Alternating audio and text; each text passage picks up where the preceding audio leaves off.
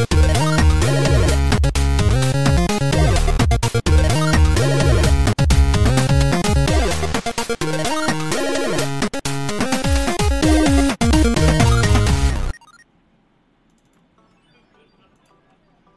bienvenidos a Nerdcore Live de Nerdcore Podcast. Ya estamos transmitiendo por acá en vivo y en directo después de, pues, una semana, como todas las semanas, todos los jueves, y preparándonos para arrancar con eh, otro episodio más de este podcast llamado Nerdcore o Nerdcore Live. Y hay mucha información con todo y la pandemia, así que seguramente habrá temas de los cuales estaremos discutiendo el día de hoy. No sé por qué no se ve esta cosa. Ah, ya se ve ahí, mira, qué bonito, qué bonito. Flequitas aparecen por arte de magia. Pero bueno, bienvenidos a todos los que ya están conectados por ahí en el chat. Y voy a saludar como siempre al buen Kama y al buen Pato. ¿Cómo están? Estamos sin toma, ya, ya apareció Kama. Ya estamos ahí con, con la toma medio atrofiada, pero el punto es que estamos por acá. Ya la arreglé, ya la Este, arreglé. Y ya em- empezaste a decir de, ah, después de, y pensé que ibas a decir otra unidad de tiempo estratosférica. Dije, pero es todas las semanas, ¿qué tiene de sorpresa? eso? Sí, exacto. ya. Bueno, Yo aquí- también ahí me quedé pensando, dije, después de, mm, de una semana, Pues una semana, como todas las semanas. Uy, no, no, pude, bueno. no, no pude decir nada más que eso. Oye, Pato, estás fuera de foco, güey. Sí. No sé por Sí, qué. ¿verdad? Sí.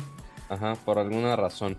Ándale, mira, si mira, ahí ya estás bien high Ya, def. ya, ya hasta me veo en HD, 4K, lo que quieras. No, otra- otra vez estás cámara- ahí Ah, ¿sabes. ¿sabes por qué? ¿Por qué? Creo que ya, ya por qué. regresó. Voy, voy a tener que hacerla de, de, de Beauty Blogger. A ver. Ya sé por qué. Porque estaba intentando, Ajá. estaba grabando unas cosas en vertical Ajá. y voy a tener que reenfocar a que me ponga en otro plano para que enfoque esto. Pero mientras, mientras arreglo esto, Ajá. el que puede salir en cámara a saludar, pues es Camaleón. A ver, Cama, ¿cómo estás? Yo nunca estoy fuera de foco. Y además ya tienes el micrófono, ahora sí, se Porque además tengo el, el- el- el- o sea, el- no tengo autofocus, entonces. Ahora, sí ahora se ve más luz atrás de tu, de tu fondo, Cama. Más bien prendí las luces de arriba que nunca las prendo. Ah, con razón. Entonces, o más bien se me olvidó apagarlas. ¿Sí? Entonces, eh, Sí. A mí, la neta, me gusta Ajá. más cómo se ve. O sea, porque están también la luz de mi cuarto. Pero la calibración de, del blanco que tienen es horrible.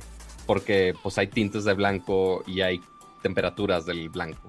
Este, Ujú. Entonces lo contamina mucho de, de esta luz casi perfecta contra la luz verdosa que me da mi cuarto. Entonces, y aparte me daría una sombra súper terrible en la nariz y los cachetes y se vería muy terrible. Entonces mejor a- así en, eh, a oscuras con el color verde se ve mejor. Ya están diciendo en el chat que les gusta más el íntimo Cama.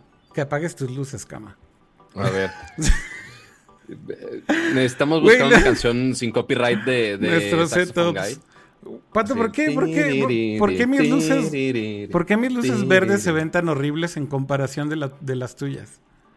¿Sabes por ¿Qué estoy haciendo ¿sabes? mal, güey? A ver, Es que, productor, no, uno, Ajá. Es que, uno, ya te expliqué que el- la intensidad de la, de la luz que está enfrente de ti, pero también lo que podría ser, tienes Está varios al monitores, mínimo. ¿verdad? Está al mínimo. ¿Tienes varios monitores? So- tengo. Bueno, es que ahorita es un desmadre, pero tengo mi MacBook enfrente de mí. Tengo mi Ajá. Alienware del lado derecho y tengo un monitor grande aquí del lado izquierdo para ya poder tener la toma centrada. O sea, no solo son dos pantallas, son tres pantallas distintas. No, en realidad Las una está cerrada. Una está cerrada. Ajá. Ah, bueno. Ajá. Bueno, el punto, lo que iba con esto es que quizá alguna de esas pantallas está iluminando de más. O sea, está dando ese color blanco a tu pared. O al- algo estamos haciendo mal. Ah, no, ya sé qué puede ser. Mm. Que eh, la siguiente vez, porque no lo vas a hacer ahorita. Mira, ya están diciendo. Ya está diciendo Raquena en, en, en Periscope que le invertí dos totis al equipo de iluminación, güey. Exacto, güey. Ah, lo- los dos totis que Dos- donaron alguna vez en el stream. dos totis esos- que sobraron, güey. Los revendí. Qué mal. A ver, entonces decías Este- que es la, O sea, mi, mi lámpara esta que está aquí enfrente, que es como una lámpara normal de LEDs, Ajá. está al mínimo de intensidad, güey. Pero es que la verdad es que no he podido voy- configurar manualmente la cámara. ¿Recuerdas que bajé esta app Mm, sí. y que te decía Ajá. que puedo Me controlar la presumiste, ya- pero no la has usado. Qué padre. Pero, pero ¿a poco no está bien chingona? Para los que no, para los que tengan una cámara Sony reciente, Ajá. eh, les recomiendo que bajen esta app que se llama Cam, Camrote. Camrote. Este. Camarote. es- esta cosa.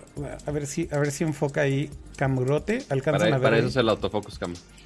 Camarote. Bueno, esta cosa es para controlar tu cámara eh, de manera inalámbrica, bueno, con- conectado al wifi de la cámara, pero es mucho mejor que la de Sony, porque la de Sony es terrible. Ya están diciendo en el chat que sí es camote. Güey, no, no, no puede decir nada uno. A mí, ya, ya Cama ya está en su setup íntimo, véanlo. Habla Cama. Ajá. Ya, ya regresó la normalidad. Solo que ahora puse el, el- el- la lámpara de atrás verde también porque... Para que todo combine. los otros- exacto, los otros dos están en verde, entonces ya para no estar tan fuera de lugar. Sí, exacto. No, no, no estés ahí inventando colores que no son Cama. Pero es que ve, que, Pero mira, o sea, una recomendación que te puedo hacer, Akira, Ajá. es que la luz que tienes enfrente, Sí. la siguiente vez intentes una manera de tenerla inclinada hacia abajo, hacia ti. Porque Mm. al momento de tenerla enfrente, no solo estás alumbrando tu cara, sino que también el fondo. Ah. Si la tienes en diagonal hacia ti, pues solo va hacia ti y no ilumina tanto el fondo. Bueno, igual y, luego hacemos el setup un poco más profesional después. Muy bien. Por lo pronto, lo peor es que Alexa ni siquiera me pela cuando le digo que apague las luces y las prenda. Me dice que no las encuentra, güey. Tú ahorita escuchaste, güey. Esta de rebelde sin causa. Es todo un desastre esto. Bueno, em, saludos a todos los que están en el chat. Ahí está Nicolás Maldonado. Akira, tienes muchas cosas que rebotan la luz. ¿Eso, eso qué será? ¿Como, como pues, la, la pared o qué diablos? No tengo nada. También podría ser, ¿eh? ¿Sí? También podría ser, Es depende de qué tan cerca esté. Es posible. Dice Mi- Miguel Treviño en YouTube. Hola, por favor, hoy no hablen de iPhone. Ay, es ¿Por que qué sí no, es güey? Sí. Güey, sí, ya salieron Todas las las reseñas, ya salieron las reseñas del iPhone SE, Güey, sa- güey. salen dos veces al año, en cuanto Android salen cada, cada Es- seis Exacto, horas. güey. Creo que cada, cada seis horas hay un nuevo Android. Sí. Saludos desde Querétaro, dice Peter San en YouTube. Eh, hablando de luz, ya, habla, ya hablaron de la serie Devs. Uf, quiero hablar de Devs, por favor. Eso es, ese es un tema que podría explayarme aquí un buen rato. Mira, Pato ya le está moviendo ¿Es como luces. Silicon Valley? Güey, no, no, no, no, no. Devs es la nueva serie de, de Alex Garland. A ver, ¿quieren hablar de Devs? O- o no? de. Ya la verdad no ubico, pero está bien que nos. Sí, si quieren, si quieren Que después hablamos de Devs. Este, Ok. o sea, un poquito más hacia el final. Pero la verdad vale la pena que platiquemos de Devs, por si no la conocen. Es una serie de televisión. Pero bueno, empecemos con otros temas. Hay otros temas ahí. Vi que mandaron un millón de temas. Yo también tengo un millón bookmarkeados y no sé por cuál quieren empezar. Mira, podemos empezar fresco con lo de Motorola. Ajá. Lo más fresco de estos días, por más que es- hay millones de teléfonos Android que están saliendo cada seis horas, como dicen, o sea, imagínense, nada más de esta semana tengo que hacer unboxing de este, tengo que hacer unboxing de este, y después Motorola se le ocurrió la brillante idea de, en esta época de pandemia, de sacar un nuevo teléfono. Pero no es lo que estamos acostumbrados de Motorola de los últimos años, que está más hacia la gama media, media alta, quizá raspando, teléfonos un poco más baratos, que les ha ido muy bien en esa gama, pero por fin Motorola ya regresó a lanzar un teléfono flagship, un teléfono insignia, un teléfono que le puede dar batalla quizá al S20, que le puede dar pelea al iPhone, ya un teléfono mucho más equipado eh, y que tiene un diseño muy peculiar y specs muy... bueno, specs quizá no tan peculiares, pero ahorita hablamos más al respecto, porque este teléfono se llama Motorola Edge y Motorola Edge Plus. Edge se refiere, ahí por si consigues el, el sitio de Motorola, que sí es, es padre verlo, sí es muy bonito el teléfono. Eh, no sé si recuerdan con el S7, S6, cuando empezaron a hacer esas pantallas curvas de Samsung. Entonces, básicamente es un concepto muy similar. En los dos lados del teléfono tiene la pantalla que se escurre por los lados ah, y se dobla en- a 90 grados. Está casi, casi como si fuera un lado del teléfono y pues es puro pantalla. Y tiene una perforación en la parte de arriba, eh, donde está la cámara de selfies. Es una pantalla OLED que tiene el sensor de huellas digital en la pantalla y que con los lados puedes hacer algunos gestos eh, de accesibilidad para mostrar las notificaciones. O sea, todo el drawer que está arriba para mostrar las notificaciones, para mostrar los settings, simplemente desde un lado del teléfono puedes deslizarlo así, tocando la pantalla. O también tienes algunos shortcuts, que es muy parecido a lo que tenía Samsung con, a ver si lo puedo mostrar ahorita, con este panel de, de Edge que está a la orilla del, del teléfono, de la pantalla, que simplemente le haces así y ya se muestran algunas opciones y algunos shortcuts de algunos apps. Ya depende de tú cómo lo configures. Y bueno, esa es la gran funcionalidad que le estaban postando aquí con el Edge Plus. Aparte de eso, sí, ya, ya está equipado con los procesadores de gama alta. Tiene el 865, que es exactamente el mismo procesador que vemos en el S20 hasta el Ultra. Tenemos 12 GB de RAM, que igual eso nada más lo vemos en el Ultra. Eh, carga tiene 5000 mAh con un turbo, turbo power que es de 18 watts. Meh, decente, está bien. Para estándares de Motorola está bien. Pero lo más interesante es justo donde estás ahorita, eh, este Akira, que le apostaron mucho a la funcionalidad de 5G. Porque sí hay muchos que ya tienen eh, 5G, aunque no haya mucha cobertura de 5G, o sea, inclusive el Ultra ya tiene 5G, pero no hay 5G en México. Pero no solo se fueron con 5G, sino que es la conexión de 5G en un celular más rápida que hay hasta ahora en un celular, ya que puede tolerar velocidades de hasta 4 gigabits por segundo, que yo creo que es, es cuatro veces más rápido de, la- de cualquier conexión Wi-Fi que podemos tener en nuestras casas, quizá aquí en México. Posiblemente llega a un sí. gigabit. O sea, Que si, bueno, todo si eso le es teórico. varo, tienes Eh. un gigabit y te va bien. Pero todo eso es teórico, ¿no? Porque, bueno, al final del día ahorita el problema con las conexiones 5G, pues es el tema de la... Las coberturas están divididas en dos frecuencias, ¿no? Y dependiendo de qué tipo de, de frecuencia tengas. De hecho, yo antes de que empezara toda la pandemia, eh, usé mi Note 10 Plus con 5G en la red de Verizon. Y literal, la cobertura de Verizon en Los Ángeles era, así no te estoy mintiendo, eran creo que 5 cuadras, Cuadras, por ¿no? 5 cuadras en Venice, curiosamente. Eh, y yo creo que lo hicieron así porque originalmente ahí estaban los headquarters de Snapchat. Ya no están ahí, Mm, ya. Digo, lo pude usar y, y realmente sí me dio el 5G y de hecho cambió ahí a- a el, el indicador de la señal a que estaba en 5G. Y sí, la señal estaba increíblemente rápida, pero, o sea, te estoy hablando de que literal, cuando te salías de ese bloque, o sea, switchaba automáticamente a 4G. Entonces, el, el tema con 5G creo que ahorita sigue siendo como mucho hype y realmente no es tan práctico, ¿no? Eh, Claro, sí, pero por, por alguna razón ellos le apostaron mucho a esa función, lo presumieron mucho, fue de, bueno, está bien, cada quien. Que, pues bueno, ellos ya estaban acostumbrados a 5G porque fueron los primeros en sacar un celular con 5G. No se acuerdan del Moto Z que tenía este mod que le podías pegar y ya tenía 5G. Horrible, pero pues ya tenía 5G. Entonces dijeron, ah, pues vamos a elevarlo más todavía. Eh, ahora, otras funciones interesantes de, de este teléfono. La cámara ya es una cámara bastante más decente a comparación de las cámaras de Motorola que la gran mayoría son horribles. Ajá. Eh, y ahora tenemos una cámara que son tres lentes, que el sensor principal son 108 megapíxeles. No estoy seguro qué sensor usen. Quiero pensar que es el de Samsung, no lo sé.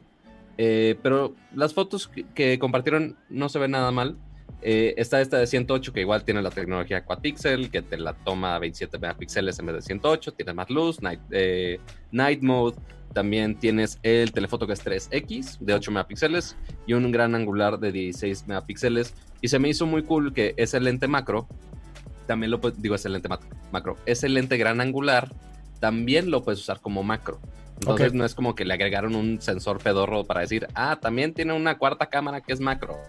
No, no, no. Vamos a usar un sensor más decente para que puedas tomar también fotos macro, porque eso lo hacen mucho en teléfonos de gama media. Bueno, y, y- y la pregunta del millón, Pato, es ¿cuánto cuesta este teléfono flagship? Porque creo que eso es Mil importante. dólares, déjame adivinar.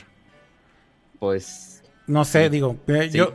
de hecho sí. ¿Mil dólares? Edge Plus, el Edge Plus, Ajá. ese que están viendo ahorita, Ajá, cuesta mil dólares. Mil y bolas. sacaron también otra versión, que es el Edge sin el Plus, o Ajá. sea, nada más Motorola Edge. ¿Y es en que cuanto es baila? la misma pantalla, eh, solo baja un poco eh, la batería, baja un poco el RAM, que depende de la región son 4 o 6 GB de RAM. Bueno, no un poco el RAM, cam- baja el RAM. Este, y las cámaras ya cambian a ser una de 64 megapíxeles y y creo que también es 8 y 16. No me acuerdo los specs de la cámara del, del Edge normal. Ok. Pero más o menos por ahí. Pero la, cam- la pantalla la mantienen igual. La pantalla sigue siendo la misma de 90 Hz, Full HD y con, la con las curvas a los lados para que tengas esa funcionalidad igual. Tiene Y es una la batería más grande que esta ha puesto cosa. Motorola hasta ahora. 5000 miliamperes estoy viendo ahí en los specs. Oye, pero entonces esto ya al final es como el regreso de Motorola al flagship y entonces sí es un tiro directo ya contra Samsung et al, ¿no? O sea, contra todos los demás. Sí, o sea, ya le puedes tirar a cualquiera de gama alta contra este, ya Sí. es decente compararlos, porque a lo más que llegaban, creo que era 710 o 725, no era el mejor procesador que había o no eran las mejores cámaras y de hecho eh, el que esta presentación que obviamente hicieron en línea por obvias razones Mm. eh, fue literal un, un video de dos Battery minutos. exhausted. Dice tu Ay, maldita sea con la batería, con el battery exhaust.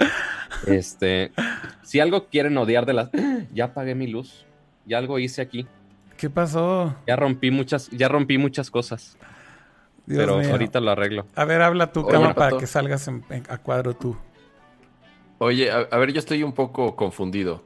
¿Por Ajá. qué los principales eh, fabricantes, sobre todo en sus líneas flagship, y podríamos hablar particularmente de Samsung, que según yo son quienes empezaron eh, a implementar estas pantallas que llegaban a los bordes, eh, digamos, curveándose, pero ya las últimas versiones, incluso creo que el S20 ya no lo hacen, o sea, ya no es, a- porque incluso sí llegué a leer que no era muy cómodo utilizar ese tipo de pantallas, que se presta mucho a inputs no deseados.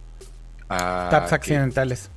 Exactamente, entonces Ya si todos los flagships y, la, y otros fabricantes estaban como alejando de esto, ¿Por qué Motorola llega con eso?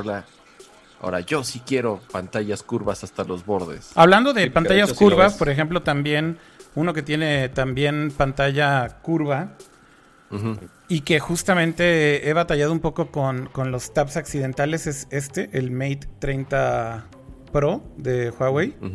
La verdad es que, eh, por ejemplo, una de las cosas que hicieron es que le quitaron los botones y nada más tiene el botón de power. Entonces, por ejemplo, hasta el volumen tienes que invocarlo dándole doble Hacer un tap. gesto ahí raro, aquí. ¿no? Da- le das doble taps en las esquinas y aparece el- la, la interfaz de volumen. Pero es cierto lo que estás diciendo, Cama. O sea, en general, eh, estas pantallas curvas sí tienen como. tienden a tener cierto tipo de eh, toques o eh, interacciones accidentales, ¿no? Y, y efectivamente muchos pareciera que se están alejando de eso. Pero, por ejemplo, fíjate que en el caso de- del Mate, eh, siento que el software sí lo pulieron bastante y es muy, muy pocas las veces que sientes que está haciendo algo que tú no querías que hiciera. Entonces, yo creo que también por software pues, se, se puede se puede resolver, pero ya depende de cada maker cómo hagan su software, supongo, ¿no? Ya. Sí, y justo lo que decía Kama, antes Samsung sí tenía toda la curva y obviamente tenían el S6 Edge o S7 Edge, no me acuerdo perfectamente. Pero justo era presumir que tenían mucha curva y ahora ya lo redujeron bastante, que ya es casi plana. O sea, porque lo único que está curveado es el vidrio en sí, no tanto la pantalla.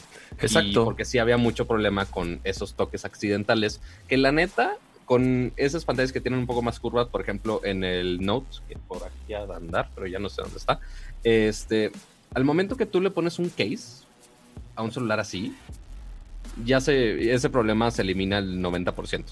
Pero ahora me pone un poco en duda de, ok, ¿cómo puedes usar el celular como el Motorola Edge con funda cuando estás tapando toda la pantalla? Pero ahí volvemos a los otros casos de, como el que enseñó Akira del Mate. Creo que Xiaomi también tiene algo similar de explorar el tener las pantallas a los lados con el Mi Mix Alpha, Mi Alpha, una cosa así que tiene la pantalla que está hasta atrás la pantalla. Eh, y sí es una cuestión de software de poder detectar toques accidentales y que no sea una experiencia de tener que pelearte con el teléfono para que funcione bien. Esto es, sí está raro, pero dime. Cam. A- a- Ahora, eso, ahorita que llevas usando un poco más el S20, ¿qué prefieres? Que hayan, que, o sea, si te gusta que hayan reducido justamente esa curvatura, que no sea tan exagerada y que mejor se enfoquen a, pues, creo que disminuir lo más posible los bordes sin que la pantalla se dé vuelta. Digo, sinceramente, pues, digo, nunca he utilizado un teléfono eh, de ese, que, se curve la pantalla a, las, a, las, zonas laterales. Entonces no sé realmente qué tan práctico sea, o sea, si realmente ya es algo que, que le dé valor al teléfono o prefieres más bien como el approach que hizo ahorita Samsung con los, con los S20. Yo la verdad que he usado de las últimas generaciones de Samsung, sí está, o sea, se siente bonito la curva, pero tampoco así que tú digas. No, no, pero, pero en los nuevos Samsung, o sea, en los S, de hecho, ya más bien huyeron de eso, básicamente. O sea, ya no están. Sí, por eso, este es el Note. Ah, ok. por eso digo. A ver, ¿tienes, el S, ¿tienes el S ahí al lado, nada más para compararlo? Ajá, sí, déjalo. No, le quito la funda al otro. Dame dos segundos. Pero la verdad, o sea, uno, si lo tienes sin funda, se siente más filoso los lados de cierta manera. Que pues sí, no, no estás teniendo este lado tan redondeado. Y aparte que el S20 Ultra es bastante más ancho. Además, siento que cuando lo estás tomando el teléfono, estás tapando la pantalla o estás tapando parte de la pantalla. No, en realidad. Podría ser, sí. O sea, al momento de, de, tomarlo normalmente, por ejemplo, ahí ya ves como mi pulgar tapa un poco. Pero es muy leve y cuando traes funda, eso casi no pasa, casi. O sea, sí me ha tenido, sí me ha dado mis caps cuando lo he tenido con la funda, pero son muy pocas veces. O sea, la única cosa que yo decía, güey, qué padre el que sea la pantalla curva, era justo la función del Edge, de mostrar estas cosas, accesos, etcétera. Eso es lo que decía, güey, está chingón. Pero pues ya lo puedes tener inclusive en cualquier pantalla. O sea, eso lo puedes hacer. la verdad, puedes algo por software. Exactamente, ajá. Ajá, exacto. O sea, no, no le veo una funcionalidad a la curva hoy en día, la verdad. Porque quizá con teléfonos más anchos, anteriormente quizá hubiera sido útil en cuestión de, de accesibilidad. Ajá. Pero hoy en día, pues ya al tener, tener la pantalla curva, pues no, no hace mucho por ti, la mera verdad. De hecho, en el Note me estorba, porque si quiero dibujar algo con el S Pen, llego a la curva y ¡ay! se resbala, ¡ay! se resbala. Entonces está complicado dibujar ahí pero pues ahora Motorola dijo, ah, pues quiero reducir las orillas a 0% y vamos a hacerlo todo pantalla. Ese, fue, ese es el approach de, Motorola, que no haya bezel en los lados. Y ahí en el chat están diciendo que todo lo que estamos diciendo es puro albur. Pásame el filoso sin funda. No, bueno. Es que, es que yo dije como dos cosas pues seguidas así de, güey, fueron involuntarias, pero después dije, Dios mío. Y Pato estaba feliz ahí. No, no, pues este está bien filoso y este sin funda. normalmente yo cacho esas cosas de doble sentido muy rápido. Me gusta más el S. Yo siendo el, el chaburruco aquí, pero... Pero no, se me escaparon. Yo estaba muy concentrado en mi tema y se me perdieron completamente. Ok. Oye, Pato, a ver. Dime. ¿Por qué, o sea, ok, si Motorola se va a poner a ese nivel, digamos que se habían situado en cierto mercado, como tú decías, de media gama, de media alta. Incluso sacaban buenos teléfonos a costos bastante accesibles, pero dijeron él, queremos ponernos este, a los de mil dólares, que es ahorita el, el concurso bonito de mil dólares. ¿Qué? ¿Por qué Motorola? ¿Por qué elegirías un Motorola en vez de Samsung? O sea, porque solo para que te des una idea, el Motorola más avanzado que se vendía aquí en México costaba 11 mil pesos. Sí, o sea, me queda claro que están regresando a Flashing, pero la pregunta que te dice Cam es ¿por qué elegirías un Motorola en lugar de otro que ya, o sea, que llevan en flagships tanto tiempo como un Samsung? Claro, Huawei, Samsung. O, Huawei también. Entonces, ¿por qué elegirías un Motorola sobre cualquiera de los demás? Es que el problema es que Motorola sí estuvo en flagship. El problema es que fue hace mucho. Entonces, o sea, inclusive los primeros Androids Motorola era el de, o sea, los Droid específicamente, eran, todo el mundo los amaba y era de, güey, no mames, chingón. y cuando los prendías hacían, Droid, super naco. ¿Te acuerdas de eso, güey? Sí, un poco. No, y ahorita siguen con el Hello Moto y prende y hace un millón de lucecitas. ¿Saben qué, ¿Saben qué Motorola me gustaba un chingo a mí? Uno que girabas así. Que, que era como una cosa que girabas como. Ya como en 180 grados. No me sé el nombre, pero sí, sí ubico. Pero es eres como un circulito. que No, no, gira, no, no, pre-smartphone, No, güey. no eres smartphone. Eso es, ese es Ah, pre-smartphone. Sí, sí, sí, o sea, ese es Sí, viejísimo. no, yo- es que yo me acuerdo de uno de esos que tenía una pantalla como tipo dot matrix hasta puntos azules, ¿no? Ujú. Ajá. Y entonces cuando lo prendías decía Droid. Ah, pero ese era el Motorola Droid. Ajá, exacto. Pero bueno, volviendo al, al punto de, oye, ¿por qué flagship te irías con Motorola? De hecho, yo tuve una plática similar con Rubén Castaño, que de hecho, si ven la... El anuncio de la presentación fue un video de dos minutos. O sea, literal fue el Cu- Customer Experience Director, que es Rubén Castaño. Ajá. Y un minuto después es este ya el, el video del, del teléfono. Entonces yo hablé con esta personita en el evento de lanzamiento del Motorola One Zoom. Ok, Y yo cenando con él, yo no sabía, yo ni sabía ni quién era, ni qué puesto tenía, no nada. ok. Este, y me preguntó de, güey, pero ¿por qué no tienes Motorola? De, pues porque Motorola no tiene flagships. O sea, sí son muy confiables, sí tenían muy buenos equipos desde hace mucho tiempo, o sea, desde el Razor que ya lo trajeron de regreso, el software lo tienen súper estable, son muy conocidos por tener muy buena calidad en general, este, inclusive con las gamas medias.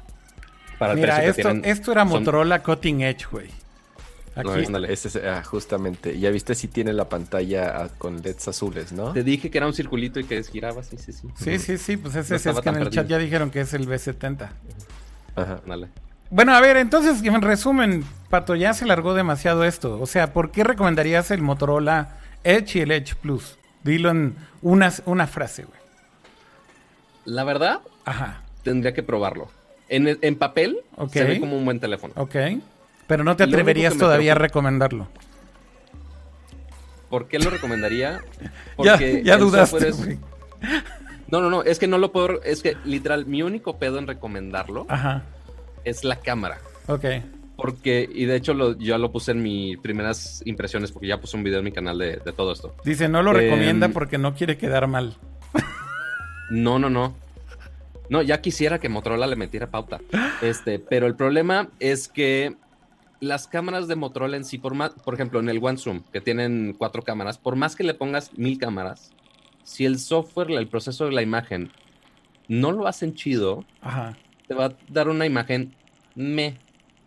O sea, no, no importa qué tantas cámaras le pongas, si el, el proceso de la imagen no, no es suficientemente bueno, te va a seguir dando una foto mediocre. ok. Entonces, eso es lo que me preocupa con, con el celular. El sensor de 108 megapíxeles, chingón. Que tenga un procesador que procesa la imagen, chingón. Ok. Pero la calidad de color, la calidad de imagen, el, todo el proceso de la imagen, es lo único que me preocupa de moto. Por eso lo quiero probar antes de decir lo recomiendo o no lo recomiendo. Pero en todo lo demás, en papel parece estar muy bueno.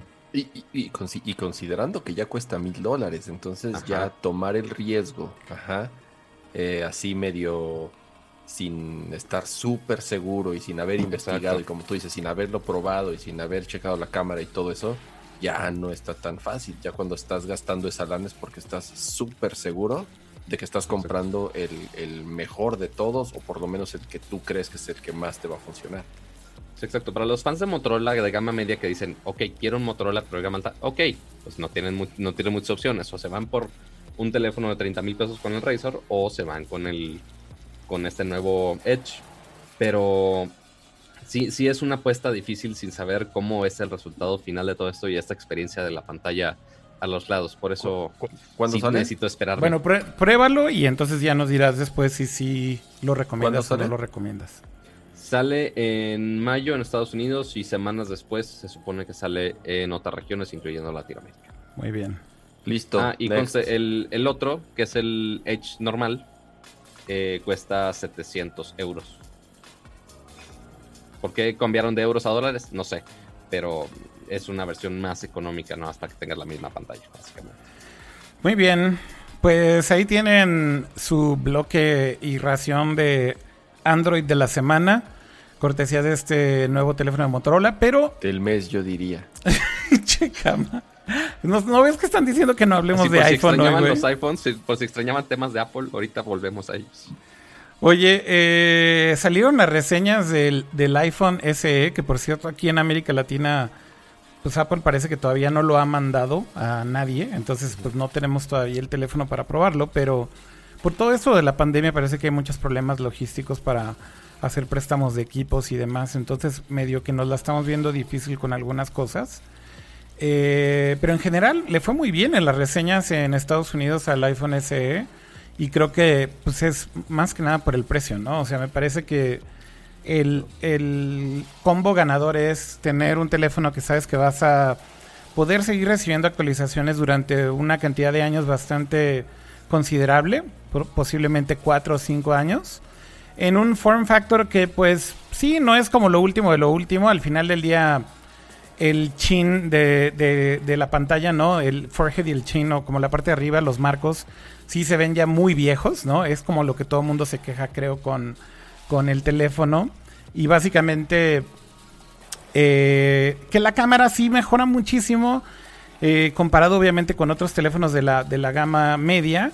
Pero básicamente, eh, por ejemplo, en temas como video dicen, güey, no hay mejor teléfono en ese precio que, que grabe video que la calidad que tiene el iPhone SE, por ejemplo, ¿no? Pero bueno, yo creo que cuando tengamos el teléfono y podamos hacer una reseña más profunda, hablaremos yo creo que de todas las características. Por ahí una de las cosas que discutíamos, no sé si recuerdan, era el tema de la batería, porque es muy pequeña. Eh, creo que es de 1800 y pico miliamperes. Entonces todo el mundo decía, wow, con esa batería no te va a durar nada. Pero al ser una pantalla de muy baja resolución, eh, parece que es muy eficiente con el procesador A13 y hay cero quejas al respecto. Así que creo que vale la pena también decir que, en, general, con todo y la batería pequeña, le fue muy bien al teléfono. Y bueno, yo creo que pues el precio es lo, de, lo, lo, que discutíamos, ¿no? Cuando se anunció el precio es el combo ganador. Yo, yo creo que más bien ese es lo que va a hacer que se venda muchísimo.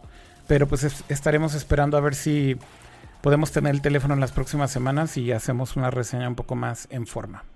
Si les parece. Todos, en, general acordaron que es el teléfono más fácil de recomendar por el costo que tiene, por el tiempo de vida que va a tener en cuanto a actualizaciones, porque tiene un procesador, ya lo platicamos la vez pasada, pues el procesador en teléfonos móviles más rápidos del mercado, no hay no hay ningún teléfono en benchmarks, por lo menos, que se le acerque a las capacidades de, la 13.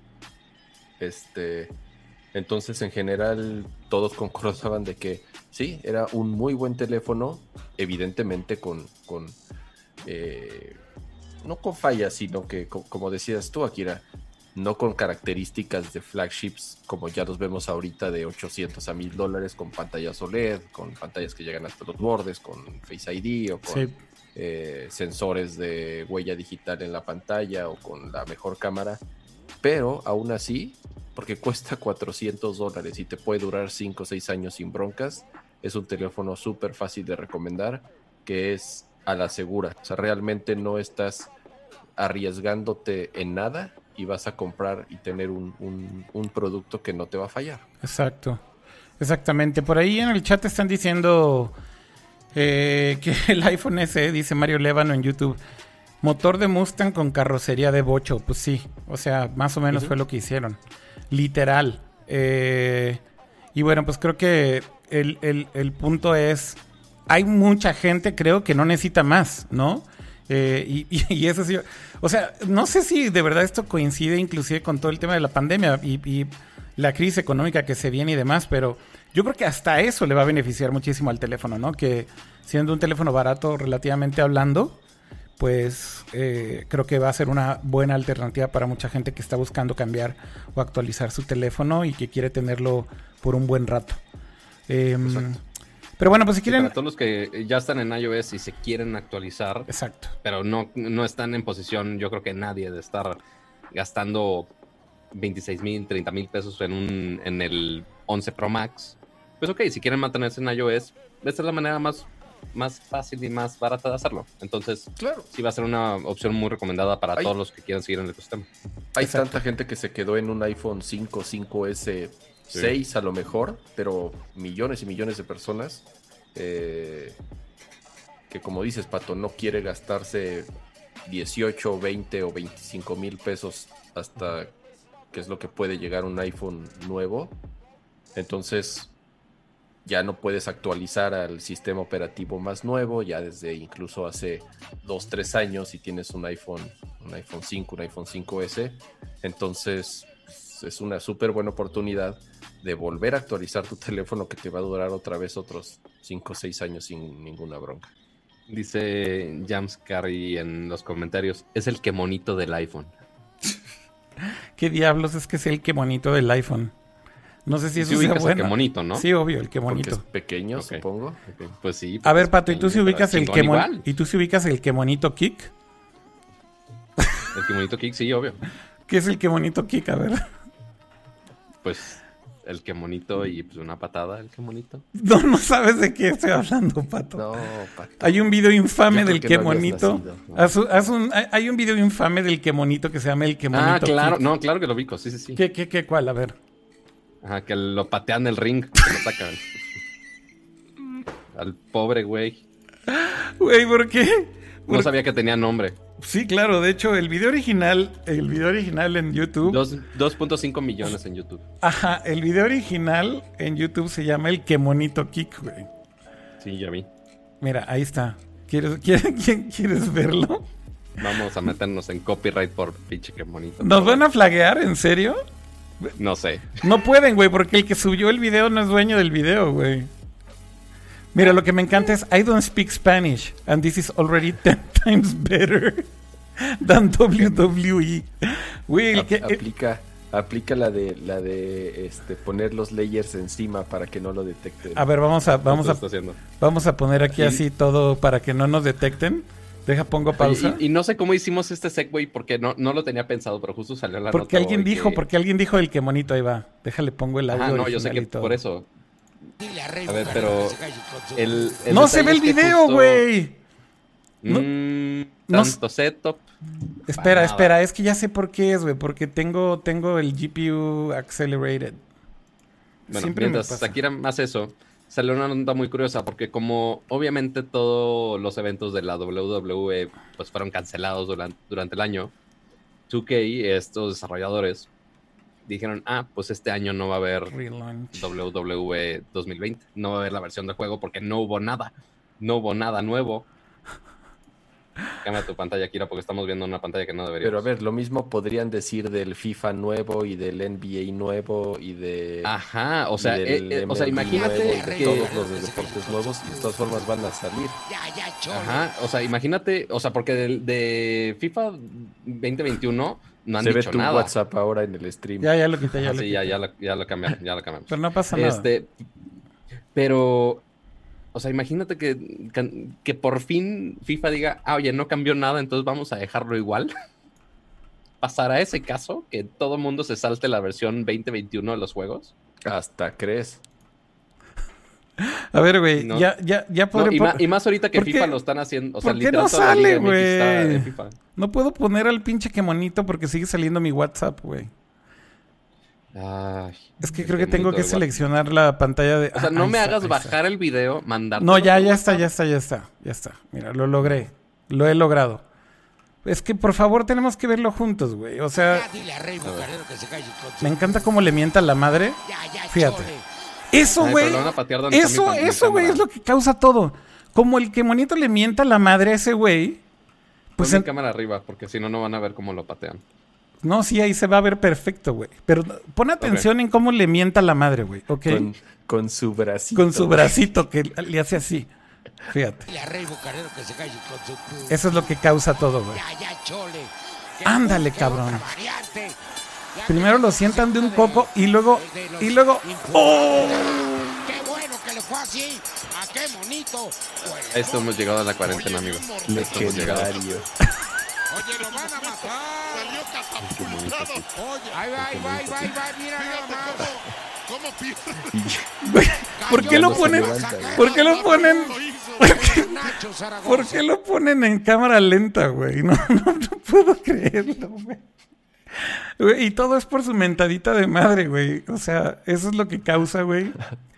Como hizo su mentadita de madre, le llovió al pobre que monito, güey.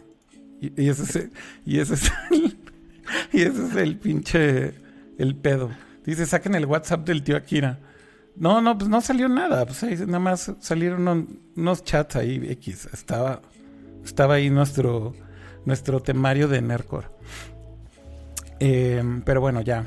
No, no, no podemos a- hablar más del que monito más que hasta ahí quedó. Eso es el que monito kick. Pato, estás muteado. No te oyes. Maldita sea. Ya sabemos por qué nos dedicamos a hablar de tecnología y videojuegos y no ser comentaristas de, de lucha libre. Ya sé. Ahora ya saben por qué. Deberíamos de tener meme review.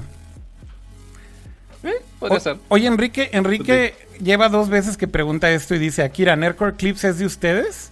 Sí, ¿no? Sí. Sí. A ver, explica qué es Nercore Clips, Pato, porque igual y no, no saben. Nerdcore Clips, por si no ubican. Ajá, Es un canal que hicimos aparte ajá. en donde sub- subimos básicamente todo el podcast, pero separamos las secciones de cada tema del que hablamos. Entonces, para que no se tengan que chutear todas las dos, casi tres horas para buscar un tema en específico del que hablemos, sino que ya les puedo dar el tema ya digerido y directo de, oye, quiero escuchar nada más lo que opinamos del iPhone SE. Boom, ahí está tu sección de 20 minutos en vez de que tengas que chutarte las dos horas. No lo subimos a est- al canal donde estamos transmitiendo en Narcor, porque el algoritmo de YouTube nos odia por eso. Este, lo intentamos una vez, pésima idea. Entonces, las transmisiones en vivo, este, o sea, el, el contenido principal, por así ponerlo, fresquecito, recién salido del horno, va aquí en este canal. Si quieren una sección en específica de Nerdcore Clips, ahí lo pueden checar. Y de hecho, este, puedes verificar que es el nuestro, porque en el canal de YouTube viene una sección de canales recomendados. Y ahí debe estar el canal de Nerdcore Clips también. Por si Exacto. quieren Es- es algo ya que nos regresar a alguna funcionó. nota. ¿Qué dices, Cama? Perdón, es, es algo que nos funcionó muy bien en el podcast, el empezarlo a separar por, por episodio, bueno, por capítulos, tal Ujú. cual. No todos los, eh, no todas las aplicaciones lo soportan, pero la gran mayoría soporta que tú puedas brincar entre capítulos en un podcast y te muestra el directorio tal cual con todos los temas y los tiempos para que tú te puedas mover eh, si quieres escucharlos de forma saltada o si no tienes tiempo, como dice Pato, de, de escuchar todo el podcast. Entonces lo quisimos aplicar para el video, pero bueno, como dice Pato, eh, hacerlo, haberlo hecho en el mismo canal, el algoritmo de YouTube nos castigó un poco, entonces decidimos crear un canal alterno en donde justamente subimos esos clips por separado. Exactamente. Y que de hecho, no es, no sé si se les, les pasé la nota, no creo que sí. Que hay rumores que quizá YouTube hace justo esto de los capítulos. Para De los hecho, ya hay que algunos son- videos que lo tienen. Ah, sí. Sí, Míralo. yo ya vi un video que ya lo tenía. Pero sea, van a hacer hay una- rollout para todo el mundo, entonces en breve, supongo. Porque hay una manera más arcaica de ponerlo ahorita. O sea, en los comentarios puedes poner el timecode. O sea, puedes poner el tiempo. Este, y si le picas, te manda esa sección. Pero es poner los tiempos manual. No es en sí. No, no es algo nuevo. Mira, Javier Murillo Pero- está diciendo sí. que lo de los clips está muy cool, pero que ojo que YouTube está liberando la opción de poner los capítulos en los videos.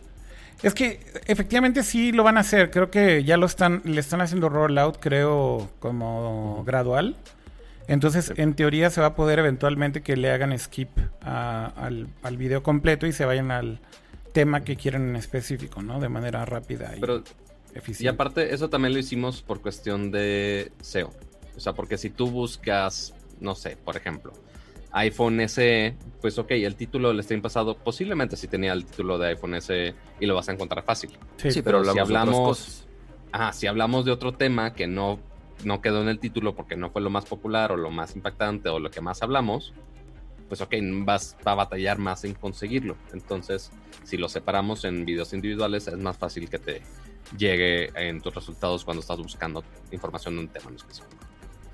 Pues sí, entonces ya saben que si quieren verlo así como en chunks, suscríbanse al canal de Nerdcore Clips. Y mm, dice acá Daniel Josafat Estrada, no mames, años sin ver el podcast en vivo y la última vez que lo vi fue con el viejo formato en el DEPA de Akira. Wow, eso fue hace mucho. Creo que mucha gente de repente le sale el, el stream en Facebook. Y entonces regresan y dicen, güey, what the fuck, ¿qué pasó, güey? Algo, algo sucedió después de todo eso. Pues sí, ya, pasó mucho tiempo.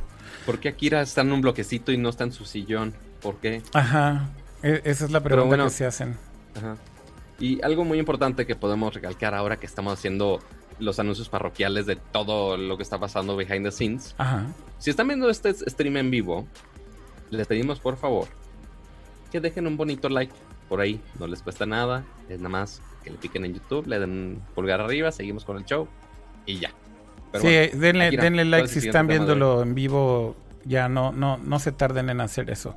Hay otros temas. A ver, eh, ¿por qué no hablamos un poco del remake de Final Fantasy? Creo que por ahí nos habíamos, habíamos dicho que esperaríamos a que lo jugaras un poco más también tú, Pato, y ya, ya creo que podemos hablar un poco más al respecto. ¿Tú, Cama, le has seguido?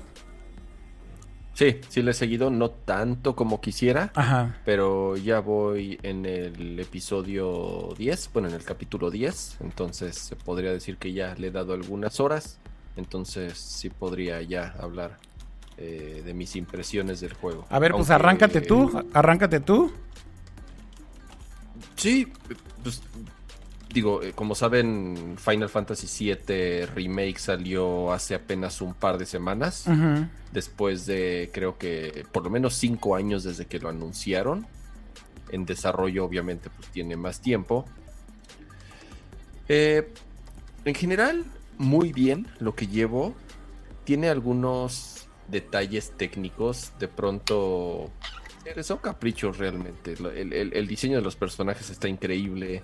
El diseño de la ciudad está espectacular. O sea, to- todo lo que recuerdas del Final Fantasy eh, 7 original.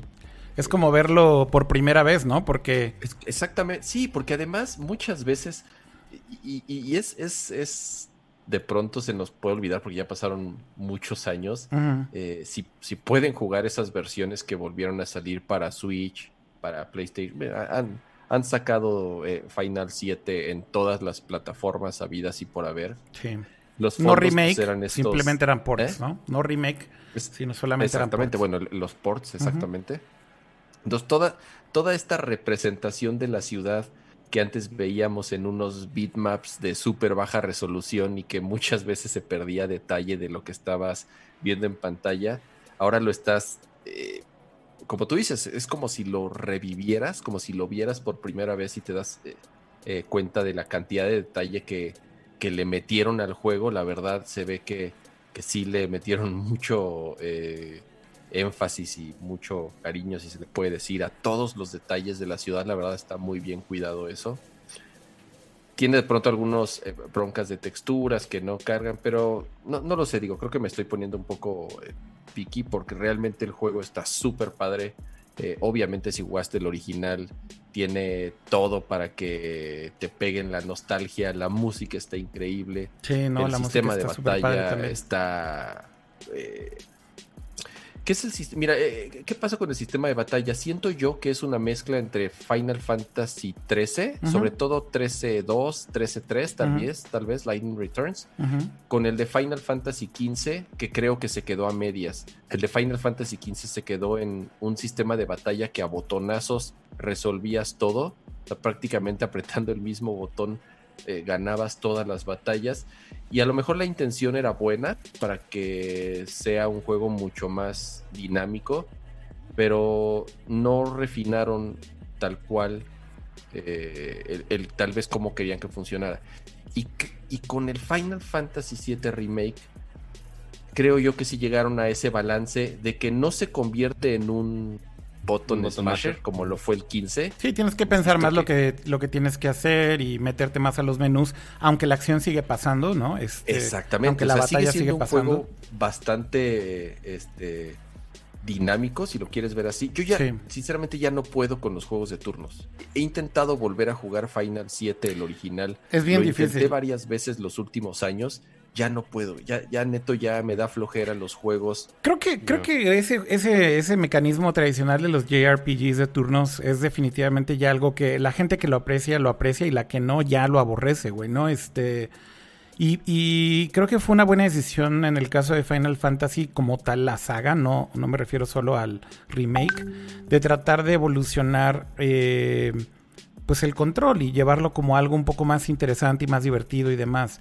Y yo creo que en ese sentido hicieron un gran trabajo eh, que básicamente sí es como combinar esto que dices de varios de los finals y más bien pulirlo Eh, y efectivamente, aquí sí tienes que tener mucho más, pues, estrategia de cierta manera, ¿no? No nada más es darle botonazos a lo idiota, sino justo tratar de entender qué tipo de, a lo mejor, spell tienes que usar y cómo lo combinas y de repente tienes que echar al otro personaje porque está lejos el enemigo.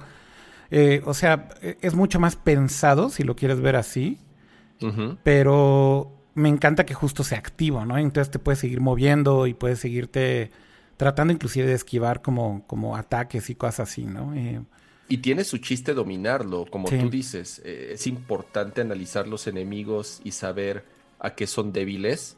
O sea, es una especie de Pokémon todo el tiempo. Tienes que estar viendo qué tipo de enemigo es y con qué tipo de elemento físicamente o con alguna habilidad o con algún spell o con todas las opciones que tienes, pero aparte tú puedes elegir si hacerlo a ¿Por qué, ¿Por qué mi cámara no está viva? ¿Por qué? Ahí está ya. acabó mi cámara.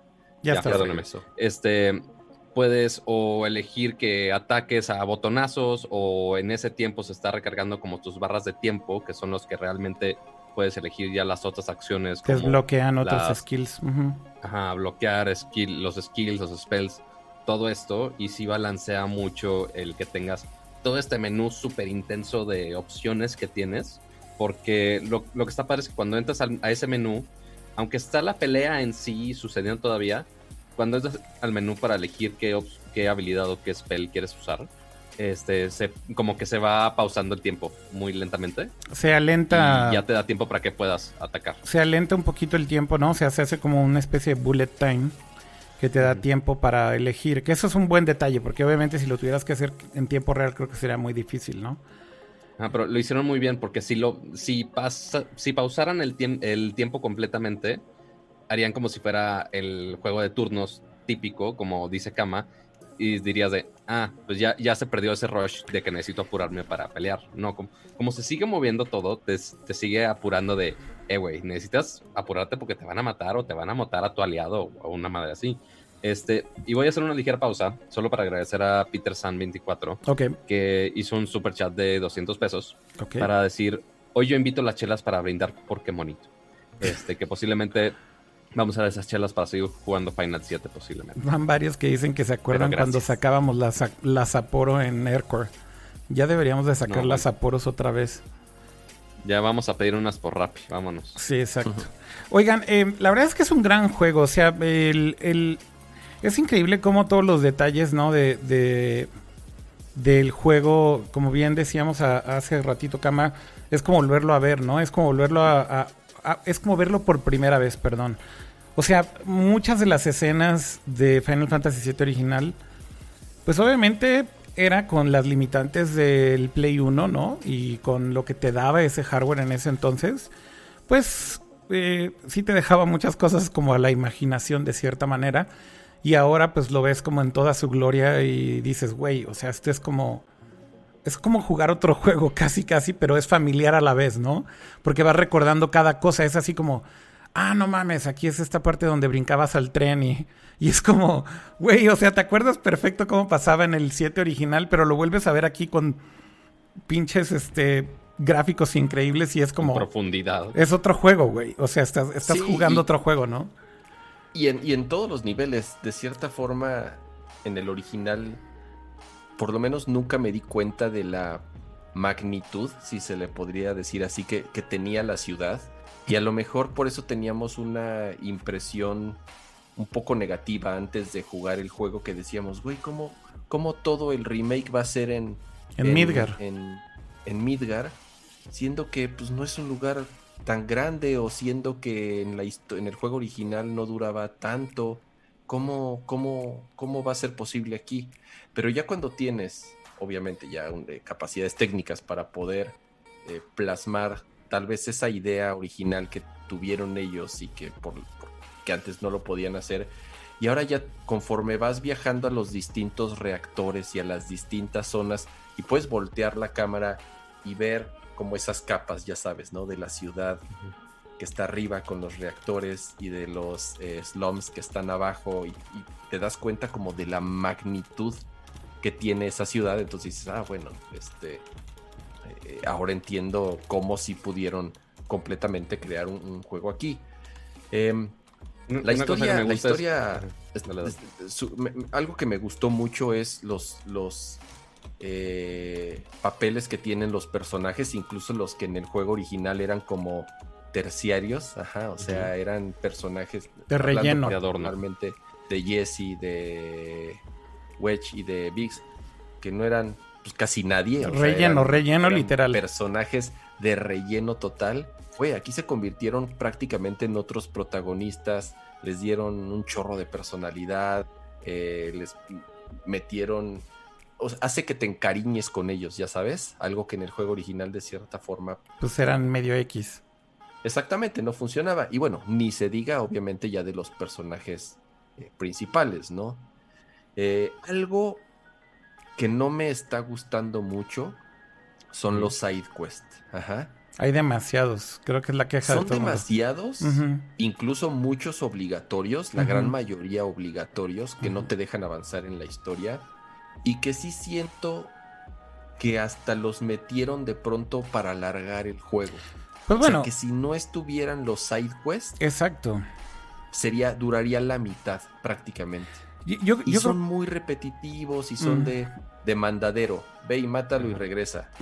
Ve y mátalo y regresa. Ve y tráeme esto y regresa. Entonces se vuelven un poco tediosos porque la historia está tan buena y el juego está tan bueno que sí te da ganas de seguir avanzando, pero de pronto Ujú. los side quests creo que sí son medio abusivos, eh, justamente con esta intención de alargar un poco más el juego. Pues de hecho es parte de lo que se le ha criticado, ¿no? Que a final de cuentas extendieron, ya lo decíamos en el episodio pasado, ¿no? Siete horas de gameplay en, a, a, a 30 o 35, ¿no? Y Que, que esos sidequests no existían en el juego original. No, no, O sea, algo no así, tenías porque- esos side O sea, porque no. entiendo partes que Era sí mucho más pudieron haber lineal. extendido. Porque una cosa que me, me da mucho gusto es ya entiendo sus referencias porque ya estoy jugando el juego. Porque no había jugado el Final 7 original. Entonces no tenía ni fregada idea de que era Midgard ni qué personajes, absolutamente nada. Este. Y ahora ya sé cómo es el sistema de combate nuevo y sé que es nada a comparación de juego por turnos. Pero sí, o sea, partes como salir de un reactor, que eso es dentro de la primera hora del juego, así que no estoy spoileando nada. Pero, este, o sea, yo me imagino, ok, güey, ¿cómo podrías hacer esto en 2D? No, no hay manera. O sea, ¿cómo, cómo de antes, una, una escena que es como 40 minutos, que es todo moverte en vertical, pues, ¿cómo lo hacías en un juego 2D? No, no había manera. Es, esas partes sí entiendo cómo lo extendieron. Pero sí hay Pues- algún par de sidequests, como dice Kama, que algunas cosas que yo me ponía a duda, como igual jamás había jugado este final, dije, ¿tengo que hacerlo o no tengo que hacerlo? ¿Tengo que buscar gatos o no? O sea, ¿realmente el juego se reduce a buscar gatos o no? Me lo pone en duda. Creo que, creo que una de las cosas que también mucha gente ha criticado del lado técnico, como el tema de las texturas, que algunas texturas se ven mal, que otras no cargan. Hay muchos detalles de esos, ¿eh? Pero no, sí hay muchos detalles. O sea, fíjate que una cosa que me da mucha risa es como muchos muchos, loadings, ¿no? loadings, eh, pero y cosas también todavía No, más absurdas, cama. O sea, yo ya no sé si le pongo el ojo a cosas que no debería, porque igual, este, ya a lo mejor estoy más consciente de algunas cosas de game development.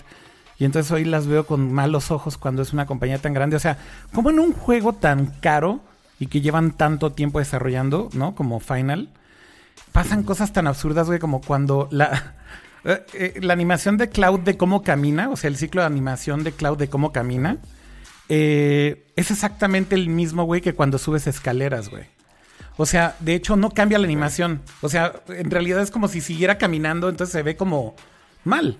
Y son como esos, ese tipo de detalles que dices, güey, o sea, es, es Square Enix, ¿no? Y es un juego así súper triple A, high profile, y, y te das cuenta que hay cosas que no pulieron y se ven chafas, güey. O sea, me da risa, o sea, la- las veo y digo, no más. O sea, a ese Mi nivel. es que el modelo de los personajes, Ajá. sobre todo de los, de los protagonistas, de los principales, si te das cuenta eh, cuando están en las cutscenes o cuando están interactuando con otros personajes. Ajá. Creo que, creo que ellos se llevan como el 95% de los recursos del CPU y de la memoria del. PlayStation porque se ven Súper bien. espectaculares. Sí, los personajes se ven Todo lo demás de pronto, te digo, las texturas no las carga, los otros personajes con los que están platicando se ven todos planos, sin iluminación o con, o sea, 10 veces menos polígonos. Entonces creo que ahí se ve un poco desbalanceado. Ajá, se ve que ahí de, sí cogea tantito en el tema de calidad o de pulirlo.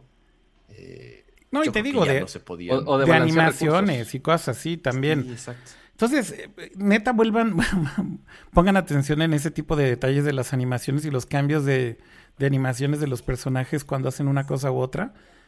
Y hay muchos detalles así, que justo se ven como muy chafas. Ya no lo voy a poder disfrutar, voy a estar juzgando de, ay, mira, aquí se cortó, ay, mira, aquí esta No, textura no, no, cargó. no, porque no, la neta es que ni se nota si no le pones atención, pero insisto, Pero se me hace sí estar, increíble sí. que se les hayan ido como estos detalles tan absurdos cuando es un juego tan high profile. Ese es un poco el punto de, de lo que Oigan, está, está bien chistoso como te das cuenta luego, luego, sobre todo es en la primera escena, cuando sales del reactor, cuando interactúan, regreso a- con otros personajes, hay una parte que están eh, eh, como en un tren, es la escena clásica también del Final Fantasy tradicional, del original, que dicen, este, no hagan escándalo, no nos vayan a descubrir. Pero el diseño de los güeyes, un cabrón con una espada de dos metros, otro Un- güey. un- una espada de dos metros, un güey que tiene Otro una metralleta como brazo. Ajá. Es como de, güey, claro que, o sea, ¿por qué un policía no se le hace de pedo, güey? Claro que es raro. Pero además, todos los demás personas que están en el metro son normales. Normales. traje, ya sabes. Ajá. Vestidos de traje, o, norm- o sea, sí, personas completamente comunes. y estos güeyes se ven súper exageradísimos, completamente fuera de lugar. Y dicen, güey, no vez haga- en el juego original, insisto, nunca te lo preguntaste porque no alcanzabas a apreciar este detalle. Y aquí como que les valió madres. Dijeron, ni madres, tenemos que respetar la esencia de, de- de- del diseño de nuestros personajes. En Entonces, el juego original igual tenía una metralleta de brazo, Sí, sí, sí, claro, claro. todo eso, es- todo eso es pero lo veías en tres píxeles. Pues en pinches este, 200 polígonos, güey. O sea, pues, se ve ahí todo sencillo el modelo del, del pobre Barrett. Que por cierto, ahora, Exacto. ahora, ahora que Barrett tiene voz y tiene como personalidad, lo odio más, güey, que, que, que como lo odiaba, güey, del Final 7 original, güey. Me zurra, yo lo güey. odio menos. No, a mí me caga más, güey. Pero, O sea, me caga más como- Tienes que dejar que avance la historia. Sí, no, yo sé, pero, pero Ajá. como que siempre se me hizo un personaje como, como medio odiosón. Y entonces justo ahora que ya lo ves con la, con la voz y cómo golpea hacia el pinche Cloud y así como que se la hace de pedo. Y, y luego, otra cosa que voy a decir es, güey, el voice acting en inglés, qué malo es, güey. Ah, es horrible. Es Jueguenlo pésimo. en japonés. es ajá. pésimo, güey. O sea, ¿no? No, no, Sí, no, sí, no. Jueguenlo en japonés. No, Ahí no los que mames. no lo han jugado y en el chat nos están Güey. eh, o en el Yo lo estoy podcast en inglés. Bueno, lo voy a sea, cambiar. jueguenlo en japonés, por favor. Es, es doloroso, güey. O sea, es, es, es en serio doloroso, güey. Eh, es, es terrible. Entonces, bueno, ya jugué, jugué un ¿Qué hizo rato. tan malo? Jugué un rato con el, con el doblaje en inglés. Cambié a japonés. Obviamente en japonés está súper exagerado como todos los doblajes en japonés. Claro. Y te distrae mucho, obviamente, si, si tienes que estar leyendo los subtítulos. eh, pero creo que por lo menos se siente como más integrado con los personajes. Eh, hay algunos que están diciendo eh, en, en- en- en el chat que difieren, que es muy bueno. Híjole, yo, no, no mames, no. A mí no se me ha hecho malo, ¿eh? O sea, no, o sea, sí en algunas escenas digo, ok, el movimiento de la boca sí está puesto para japonés y no para inglés. Ok, I get it, no hay pedo. Este, No, pero Pero me refiero no- a las no a actuaciones. Me refiero a ¿Qué las actuaciones. O sea, como. yo sé, yo sé, Ajá. pero no, no he llegado a un punto donde, o sea, porque sí, como una película mal doblada dices, no mames, pinche doblaje de, no sé, Eugenio Derbez mal hecho, whatever. Este, pero no, no he llegado a ese punto donde yo haya dicho, ah, güey, está muy de la verga el doblaje. Entonces, no sé. O sea, yo hasta ahorita que lo mencionas, la verdad no lo habían, no le hubiera puesto un pero. No me he quejado por ahora. Pero no sé. No sé, la verdad, pero mira, como ahorita está diciendo ahí Just Another Gamer, dice, Barrett así me lo imaginaba, pretende ser Mr. T. Y justo es que como que ese tipo de cosas siento que están demasiado exageradas en el doblaje, no sé si esa es la forma de explicarlo, pero a mí no me gustó. Digo, por lo menos esa es mi opinión y ya lo cambié a Sí, yo- japonés y ya lo Yo tolero. también lo prefiero en japonés. Incluso lo platicamos, no sé si hace un par de shows. A veces hasta el doblaje latino está mejor cuando, cuando el idioma original es japonés. O sea, a veces el doblaje latino es mejor que el, el- que el gringo. En inglés. Sí, sin duda. Pero bueno, pues yo creo que cada quien tendrá su opinión y habrá gente a la que sí le guste. Pero en general es un gran juego. A ver, esto es creo que peak de esta generación, ¿no? Eh, te das cuenta obviamente en la calidad de, de los gráficos, aunque tiene todos estos defectos de los que estábamos hablando. La verdad es que eh, es un juego que se ve increíblemente bien, ¿no? Que cada escena de repente sí es hasta nada más voltear así y poner la cámara y dices, güey, el background se ve increíble, saco fotos a cada rato. Y ahí donde te das cuenta que sí pusieron mucho trabajo en la parte artística, en los backgrounds, en como que todo el escenario de Midgar se ve vivo y se ve increíble. Eh, entonces, bueno, por ese lado es impresionante el juego. Hasta volteas a ver otros juegos que dices, no mames, güey, se ven ya como hasta chafas en comparación de lo bien que se ve Final Fantasy VII Remake. Y yo creo que digo, insisto, es peak generación, ¿no? Ya es el fin de esta generación y creo que Square lo está haciendo, lo, lo, lo, llevó al máximo posible con un PlayStation. Y al final yo diría que eh, pues es un título mega recomendable, ¿no? Inclu- inclusive si no lo han jugado o nunca jugaron nunca el original. Obviamente si lo jugaron, pues es pura puro fanservice, ¿no? Y recordar como un mo- montón de momentos, pero si no lo han jugado de cualquier manera es un gran juego también. Al menos yo que nunca lo jugué, lo estoy disfrutando mucho y literal hasta me duelen los ojos de tanto haberlo jugado el día de hoy, porque no me he podido despegar de él. Así que a ver si me dura la semana. Podríamos spoilerearle a Pato así el, el peor de los spoilers de, de Final Fantasy, güey. Y creo que sería No, súper salvaje, güey. Pobre, mira. ¿Tú te sabes Ya, ya, esa ya, historia ya. del chino, güey, y de, y de Paco este, Cama? De cómo un día llegó así y nada más le dijo en su jeta, ah, no mames, ya pasé la parte en donde... Y así, güey, lo dijo casual, güey, en- enfrente de todos, güey. Así todos se lo madrearon, güey. No mames. Mira, No voltees a ver el chat, Pato. No voltees a ver el chat. Pato tiene la suerte. Ya están spoileando el chat, banea, banealos, ponle timeout.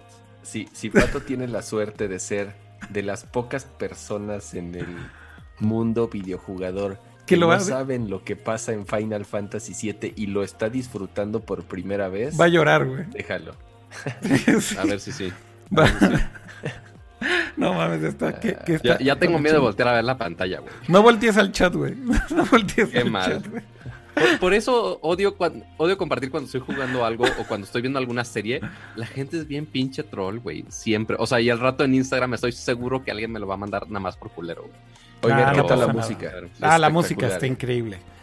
La música está increíble y Además es, güey, es, es un soundtrack que hemos escuchado tantas tantos veces. años, tantas veces, Sí, que cualquier, o sea, muchas veces ni siquiera entra, o- o- obviamente toda la música la volvieron a hacer, la volvieron a grabar y la volvieron a mezclar y todo. Y incluso hay veces que lo único que hacen es meter ciertos acordes en ciertos momentos y ya, eso completamente te transporta al juego, al juego original y, y recuerdas eh, todo el track original sí. nada más con pequeños detallitos que te van soltando. Entonces, eh, la, la- el, el soundtrack del juego apenas va a salir a la venta, creo que el mes que entra, no ha salido. Eh, si tienen oportunidad de conseguirlo o si lo van a subir a plataformas de streaming, de verdad es una, una maravilla. Sí, Para está súper padre. Va a ser el soundtrack del año. ajá. Y fíjate que con todo y que ya habían sacado música remasterizada o con orquestada en vivo de Final Fantasy VII, no sé si recuerdas, que hubo varios discos que sacó Square sí. eh, or- orquestados, eh, digamos que con, con instrumentos real y demás. Eh, or- o- para mí lo que es increíble es que con todo y todo los arreglos que hicieron para remake están súper, súper chidos, ¿no? Como es muy diferente, tiene esos detalles que lo hacen como escuchar otra vez fresco, pero sigue siendo familiar y como que la, la orquestación es distinta a esos soundtracks originales que eran orquestados de, de Final 7. Ujú, Por ahí todavía conservo mi soundtrack original de Final 7 de Play 1. Eh, la verdad es que lo sigues oyendo hoy en día y son puras canciones súper memorables, ¿no? Y Sí, sí, es lo que te digo. O sea, ya está grabado en nuestra cabeza Sí, sí. todos, todos los, los, los tracks, tanto por todas las veces que jugamos el juego como por todas las veces en tantos años que hemos escuchado el, el- el soundtrack. Sí, tal cual. Oigan, Veo, eh, a Pato, veo a Pato sufriendo. No, tengo miedo. O sea, ya, ya al menos ya están poniendo más graciosos en los comentarios y ya están poniendo nadie ha dicho otros nada, güey. Nadie ha dicho nada. güey. Diciendo que, que Darth Vader es papá de Luke. Es como, de, no, pero bueno. Pero bueno, sigamos. Oigan, sigamos eh, antes de que muera leyendo comentarios. Sí, cambiemos de tema ya si quieren y hablemos de otras cosas. Por ahí creo que sería interesante hablar del Facebook Gaming App. Que, a ver, Facebook está entrando bastante duro con el tema de streaming eh, desde hace rato, ¿no? Digo, creo que esto no, no es nada nuevo y en realidad creo que Facebook lleva bastante tiempo tratando de competir con Twitch y con YouTube, que al final son dos plataformas que ya están mucho más establecidas en el tema de streaming de videojuegos. Y bueno, esta semana lo que hizo Facebook fue sacar finalmente ya una aplicación dedicada para todo lo que es gaming, ¿no, Pato? Sí, porque ya teníamos Facebook Gaming dentro del sitio de Facebook y podías transmitir ahí. Ahí tiene algunos partners. Pero Y de hecho hasta un dominio, aplicación. hasta un dominio, ¿no? Porque era eh, fb.gg, ¿no? Exactamente. Pero pues no podías tener una aplicación dedicada a esto como lo tiene Twitch, como lo tiene. Discúlpeme. Eh, como cualquier otro servicio. Pero este ahora por fin ya sacaron una aplicación que es literal solo Facebook Gaming, nada más. Eh, y donde ahí, tú puedes básicamente ver el stream de toda esta gente que está transmitiendo contenido de videojuegos específicamente, pero también te da la habilidad de crear tus propios streams directamente desde la aplicación. Y por cierto, solamente se lanzó por lo pronto en Android. No está disponible en iOS todavía, aunque viene eh, para iOS en poco tiempo. Eh, pero ahí de hecho estoy poniendo en pantalla justamente el icono para que la reconozcan. Eh, pues, se llama tal cual Facebook Gaming y dice Watch, Play and Connect. Eh, salió primero en Android. Eh, lo que dicen es que en las próximas semanas va a estar disponible en iOS. Y bueno, además de poder ver los streams de todos los partners o streamers que están haciendo contenido en, en Facebook, también puedes jugar un montón de juegos que están ahí en la plataforma, que son jueguillos sencillos de HTML5 y demás, pero como que están integrando todo y reorganizando todas sus cosas que tiene que ver con em, gaming en Gaming general, es ¿no? Que están en un solo lugar, ¿no? Exactamente. Entonces, bueno, todos esos jueguillos de HTML eh, también los puedes jugar ahí. eh, puedes chatear, obviamente, también. Y pues bueno, es un esfuerzo de tratar de concentrar esta experiencia, digamos que en un solo lugar. Yo creo que a final de cuentas de eso es de lo que se trata, pero interesante que lo haya lanzado primero en Android eh, y no al mismo tiempo en las dos plataformas, pero bueno, así fue como lo decidieron y ya tiene obviamente millones de, da- de downloads en, en Android, así que habrá que esperar también para ver la versión de iOS.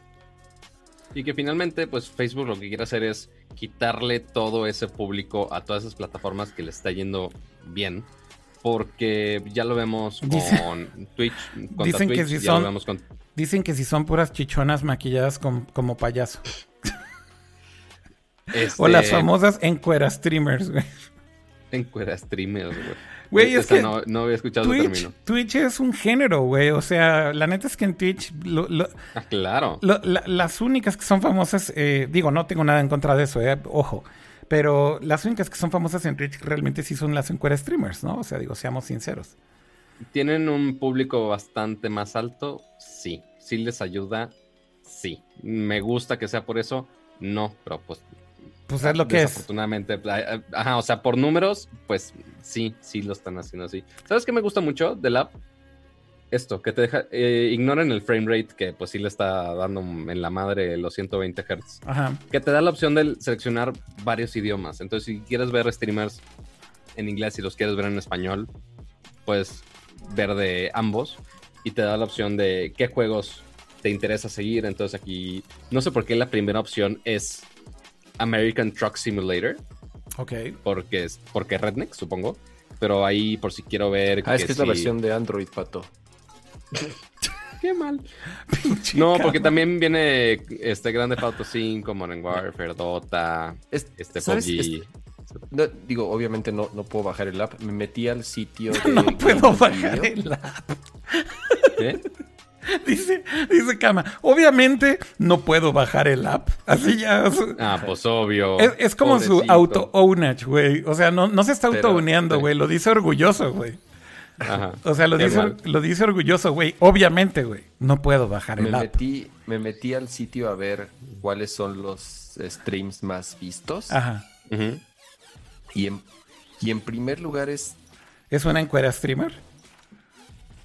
¿O no? Es un güey Ajá. ¿Cómo se llama? que está jugando Free Fire, que Free Fire es un Shooter. juego ahí chino. Es un para- PUBG principalmente chino, pero sí. Ajá, es este de como un Battle Royale, creo. Creo que es chino, es de Garena, de ¿no? celular. Pero el primer lugar es un güey que está jugando con una máscara de cast- de mapache o no sé qué demonio sea. El güey está súper extraño. Ok. Y tiene, y lo están viendo 8000 personas. Ok. El segundo lugar está jugando Dead by Daylight. Te oyes muy bajito, Cama. ¿El El segundo? lugar es, está jugando Dead by Daylight. O sea, está muy extraña la selección de juegos. Ajá. Sí, o sea, si lo Eh. comparas con el trending de Twitch contra el trending de Facebook, está rarísimo. Es súper distinto. Oye, y a mí me salen distinto. además también aquí, creo que otros, otros. ¿Qué será? ¿Con, con- en qué se basan como para, para ver qué es lo que te sale en gaming? ¿Tienes idea, Pato? Porque yo, por ejemplo, aquí creo que me están saliendo cosas de, de gaming en inglés. A mí lo que me, o sea, al menos ahorita en el app que me puso a elegir eh, tus gustos de juegos Ajá. y también en base a tus amigos de Facebook, obviamente, este, y páginas que tú sigas. Entonces aquí me puso algunos amigos que sí están haciendo alguno que otro stream y ya me ponen como su canal o su perfil, este, donde puedes básicamente ver todo eso. Pero lo extraño, por ejemplo, eh, normalmente en Twitch tú entras y luego, luego ya estás en una transmisión en vivo. Y aquí, en cambio, por ejemplo, aquí me está poniendo posts de contenidos de esas páginas de gaming que tengo por ahí, pero no, no en sí un live stream, lo cual está raro. Pero si tú quieres seguir de algún juego en específico, pues ya tienes que irte a algún juego. A ver qué pongo por aquí. No, estos juegos son los que puedo jugar aquí. Que, o sea, ve, las recomendaciones que me pones Draw Something. Bueno, esos son los minijuegos que te digo que son HTML5 que antes vivían en el app de Messenger y ahora ya las movieron al app Ajá. azul de Facebook y a la de gaming también. Sí, pero es como, güey, pues recomiéndame contenido para ver. Eso es lo que hubiera esperado. no, no, Que porque juntaron todo, es lo que estaba tratando de decir, es que Ah, juntaron sé, los pero- juegos ajá, con pero está stream. aquí abajo. Exacto. Es Sí que esa tiene opción para jugar está acá abajo. Es el controlito. Ajá. ¿Qué es el, me qué es el conito? ¿Qué es el helado? ¿El helado qué diablos es? El helado A ver, me métete. pone eh, así, o sea, ni sé qué. ¿Qué es. pedo con su UI me y UX, ex- cama? Así, icono de helado, güey. Gaming. ¿Ese es Explore? ¿El iconito Ajá, o del sea, helado? El primero Ajá. es como tu newsfeed en Ajá, general. Ajá.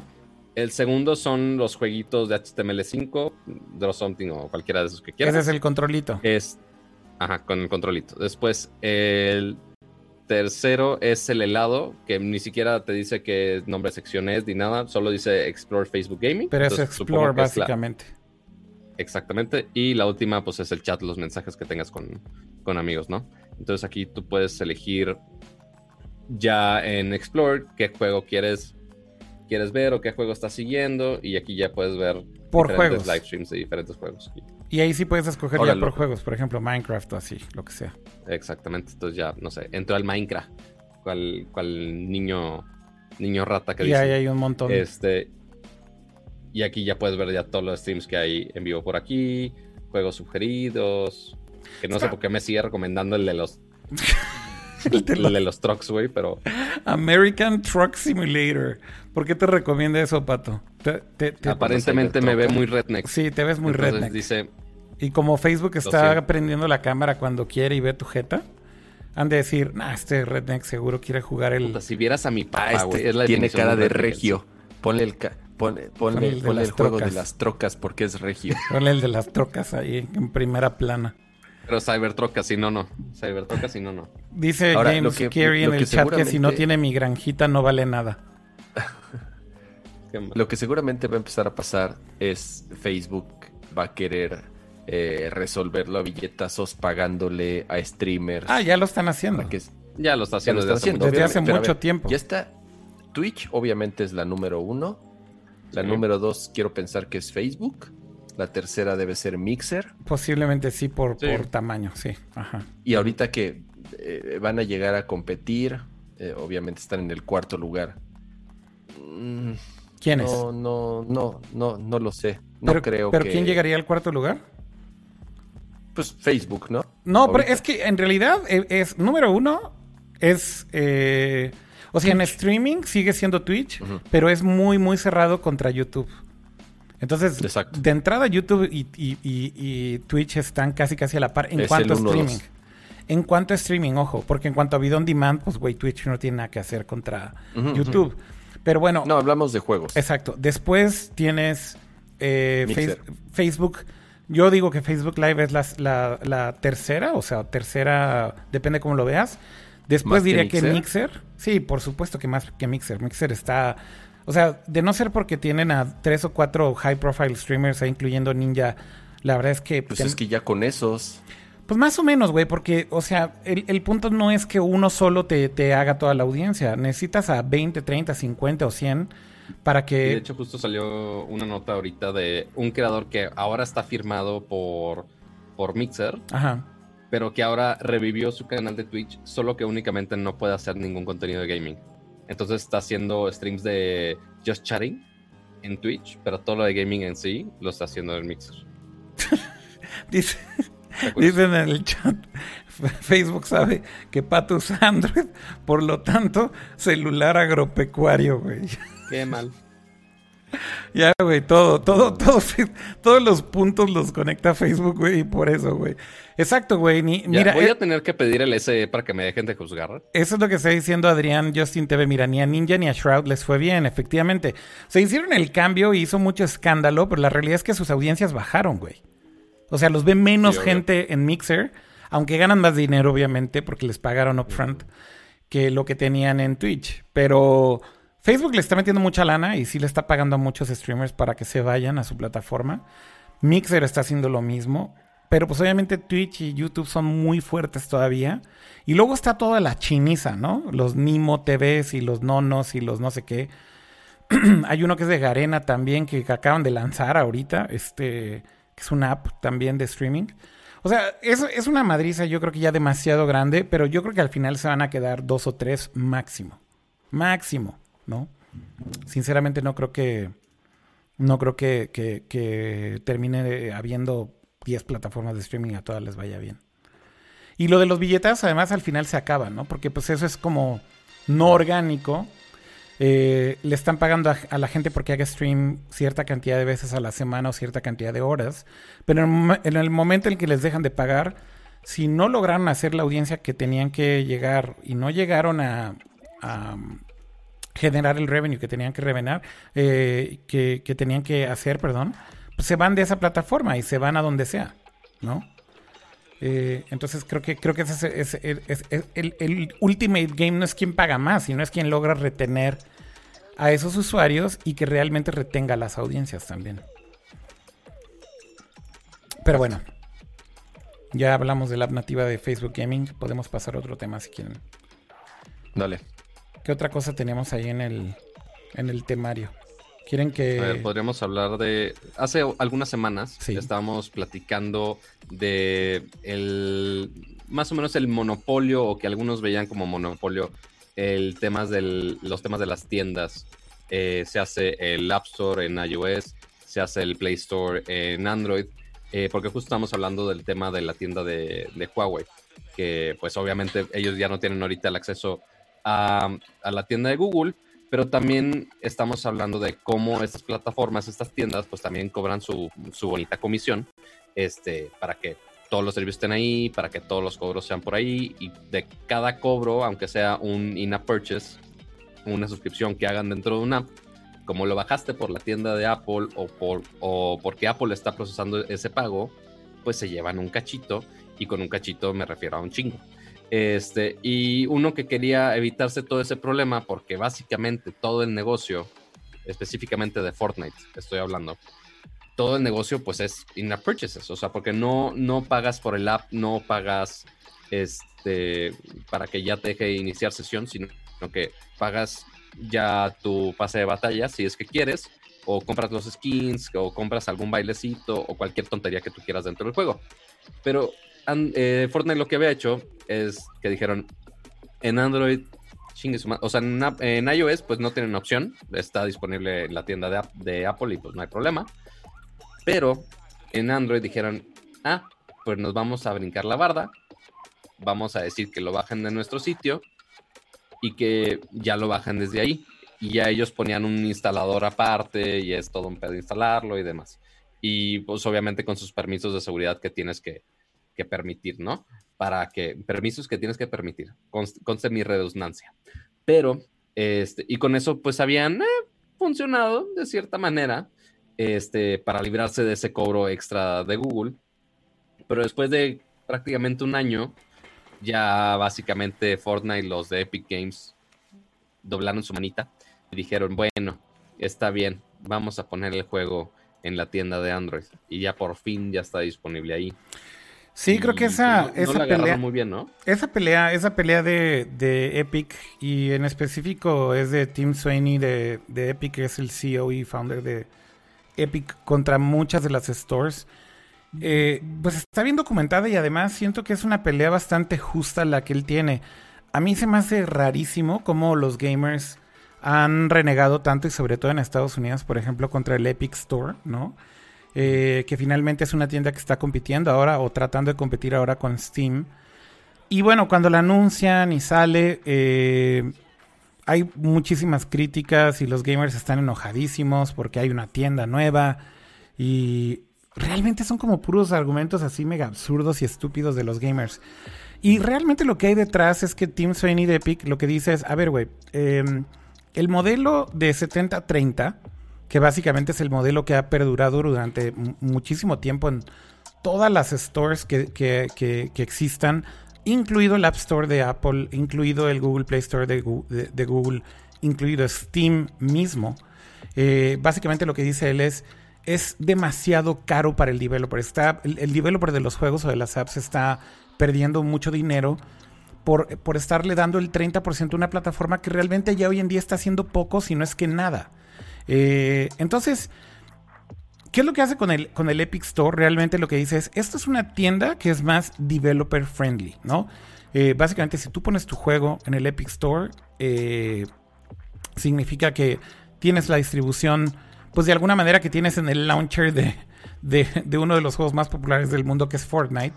Entonces todo mundo abre el pinche launcher para, para, para, jugar Fortnite. Entonces a lo que le apuestan es que si lo pones dentro del mismo launcher, una tienda, pues vas a tener un tráfico brutalmente grande. Eh, y efectivamente lo que han tratado de hacer es pagarle a ciertos developers, ¿no? O sea, decirle a ciertos developers, lancen exclusivo conmigo para competir con Steam pero les están dando más dinero, no solamente porque les pagan por adelantado, sino también porque el revenue share es mayor para el developer que para la plataforma. De hecho, en muchos casos es ya 90-10, eh, eh, que eso significa que la plataforma se lleva un pequeño pedazo. Entonces, el, punto para mí es, la gente se enoja porque, porque pagan por estas exclusividades. Eh, cuando antes PC era como una plataforma completamente abierta, ¿no? Tú podías comprar el juego donde fuera. Y donde fuera básicamente significaba Steam, porque después, pues EA sacó su tienda y Ubisoft sacó su tienda y hay un montón de tiendas ya por todos lados, con todo y que en algunos casos siguen poniendo algunos de los juegos en varias tiendas, incluido Steam. Pero creo que... Pero más bien antes de Steam. O sea, yo me iría antes de Steam.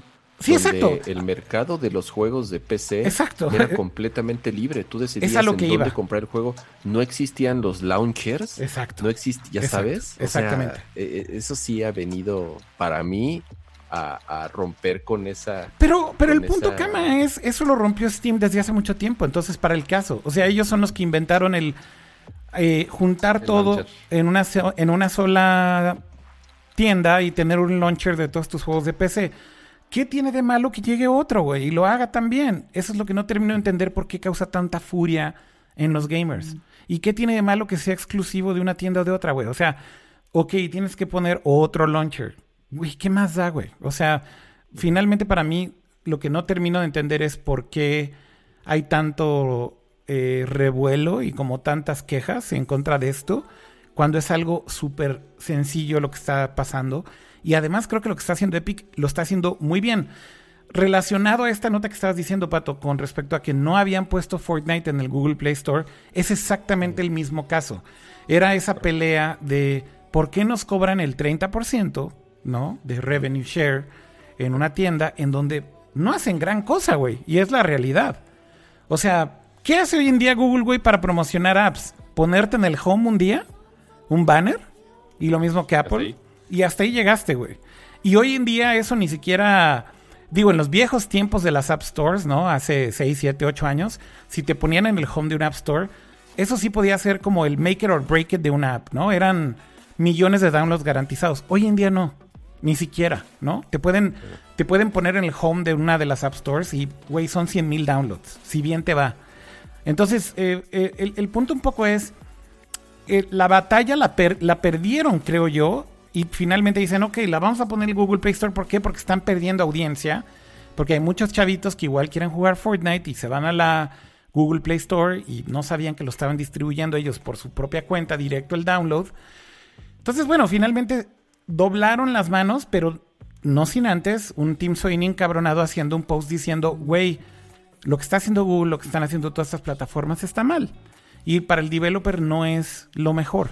Y yo creo que eso también tiene mucho que ver con eh, la filosofía, creo yo, que tiene Epic. Siento yo que lo que está haciendo Epic es positivo en general.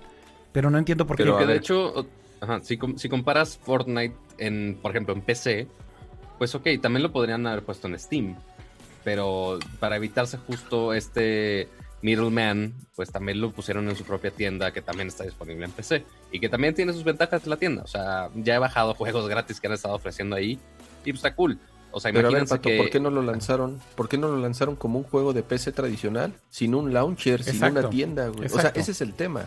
Yo también sí creo que, o sea, se queja de que no les quiere pagar a los desarrolladores de las plataformas, porque ahí, ahí sí difiere un poco contigo, Akira. O sea, el que tú le pagues el 30% a Apple o a Google por estar en su tienda no, no, es nada más para que te pongan en la portadita. Estás, o sea, estás pagando una parte porque estás utilizando un ecosistema que Apple en su caso. Pero qué ecosistema, Jaime, o sea, es que. Creó, pero, eh, pero qué pues, ecosistema. ellos lo crearon, ellos lo crearon y desarrollaron hardware específico me para queda eso. Claro, ellos crearon.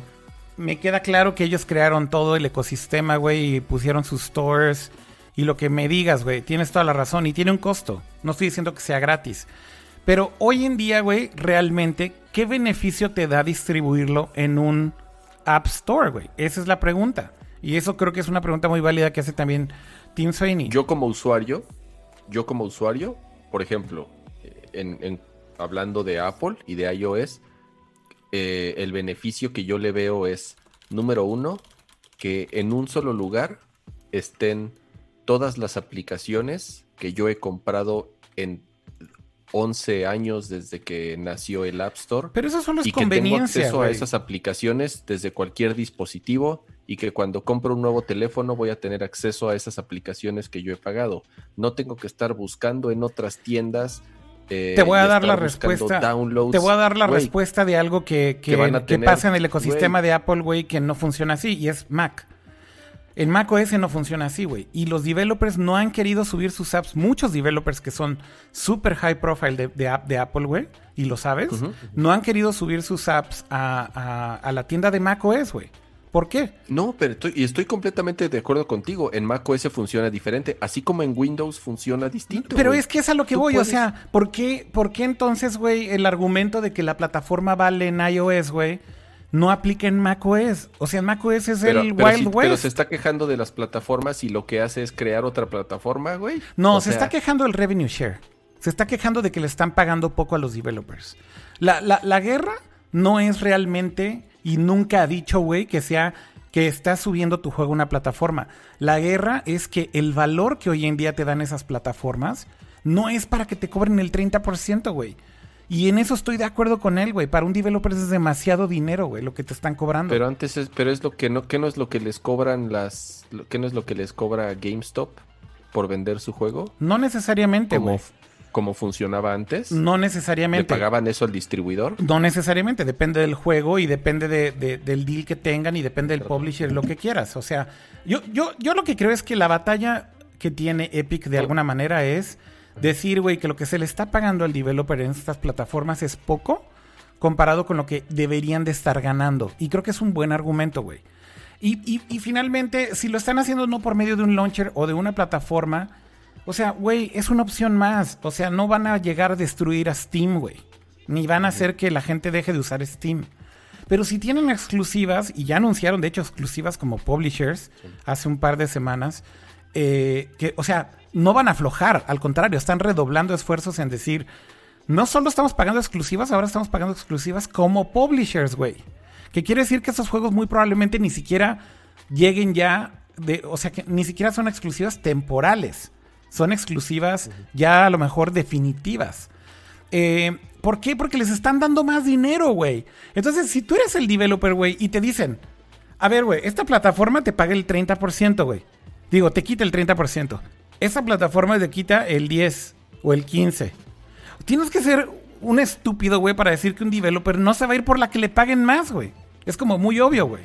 ¿No crees? Pero Pero ahí- depende. ahí, por a lo ejemplo- mejor te quieres ir a la que tiene más usuarios también.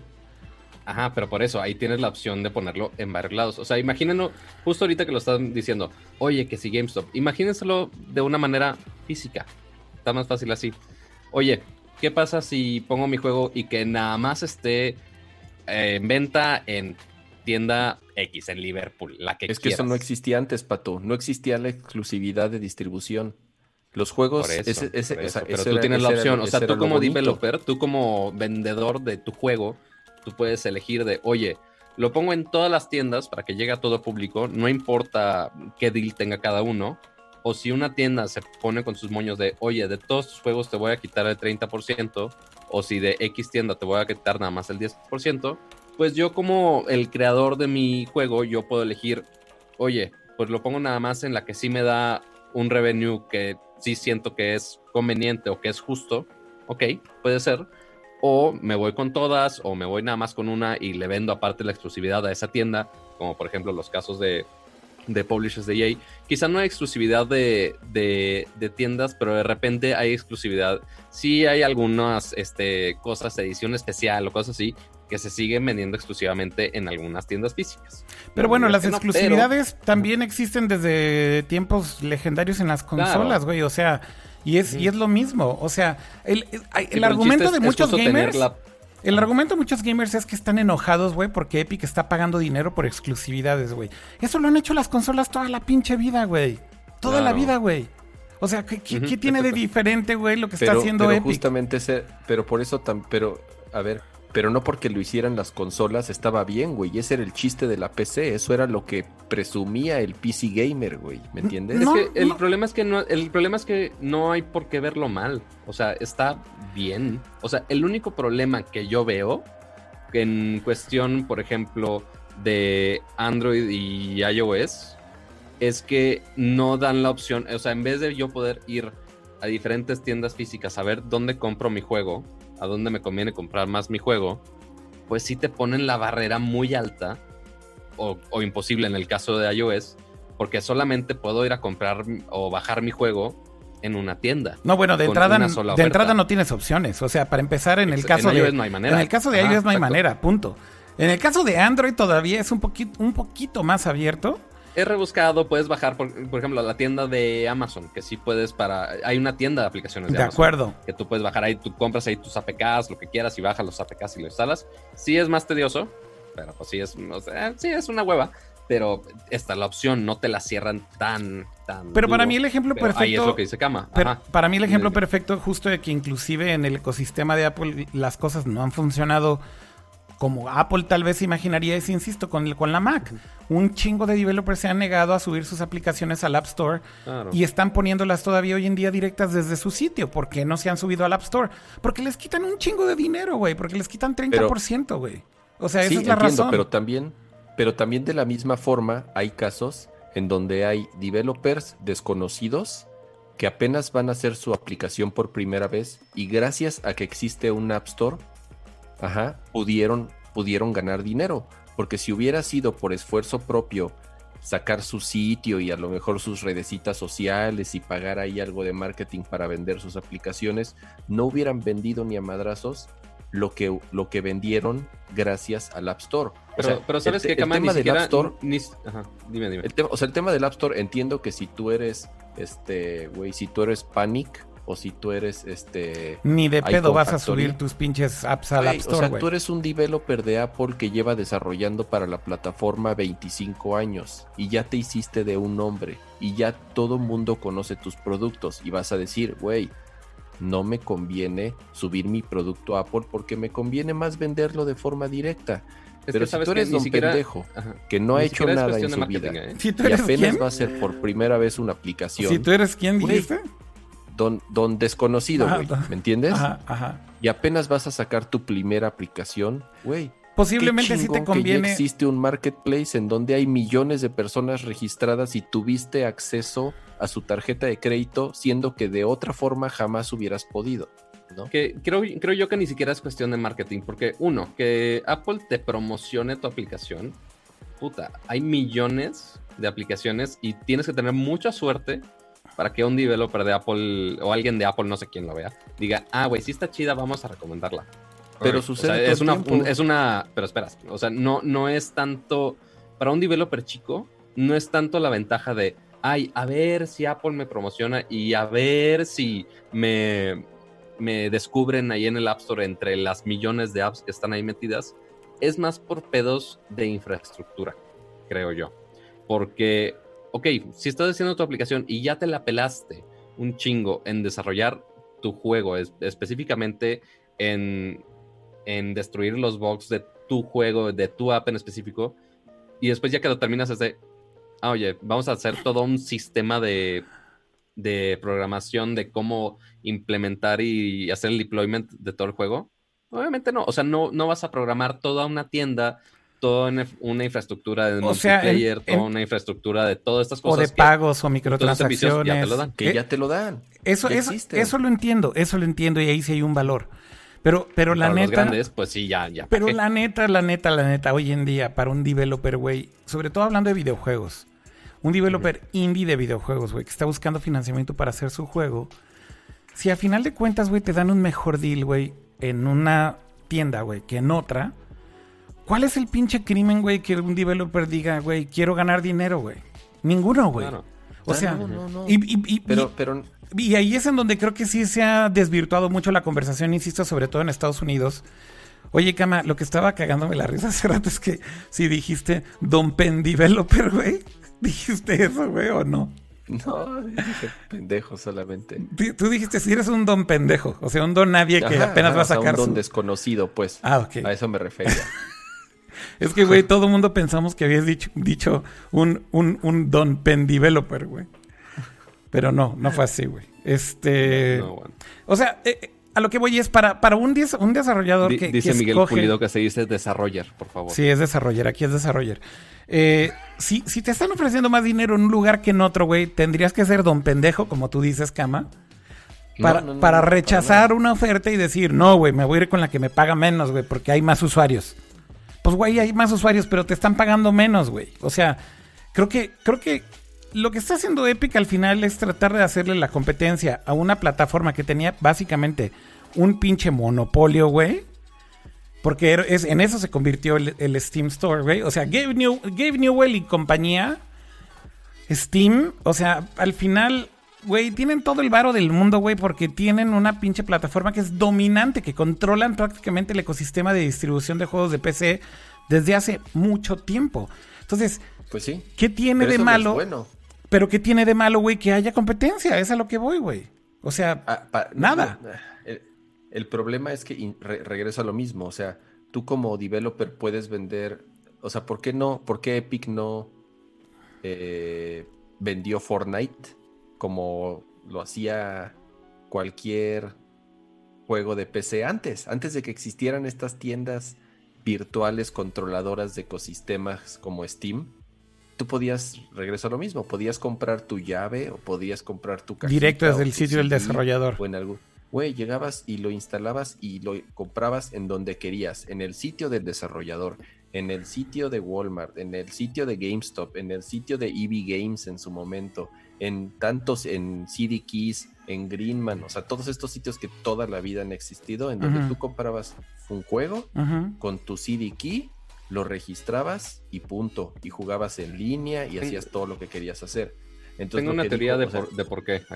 Porque entonces, güey, lo que no entiendo es por qué Epic eh, se queja de las App Stores y de sus malas prácticas. Se quejan del revenue share, güey. Hace otra App Store Sí, y que hace te las da- mismas malas prácticas, No, güey. Paga exclusivas. Güey, no, güey. Hace un App Store que te paga más, güey. Ese es el punto, güey. O sea, Te están paga queja- más, pero para el uso, pero, el- pero, pero aquí, pero a ver, pero el usuario, el usuario, el usuario le vale, o sea, el usuario que es al final el que decide dónde mete su dinero y dónde lo paga, güey.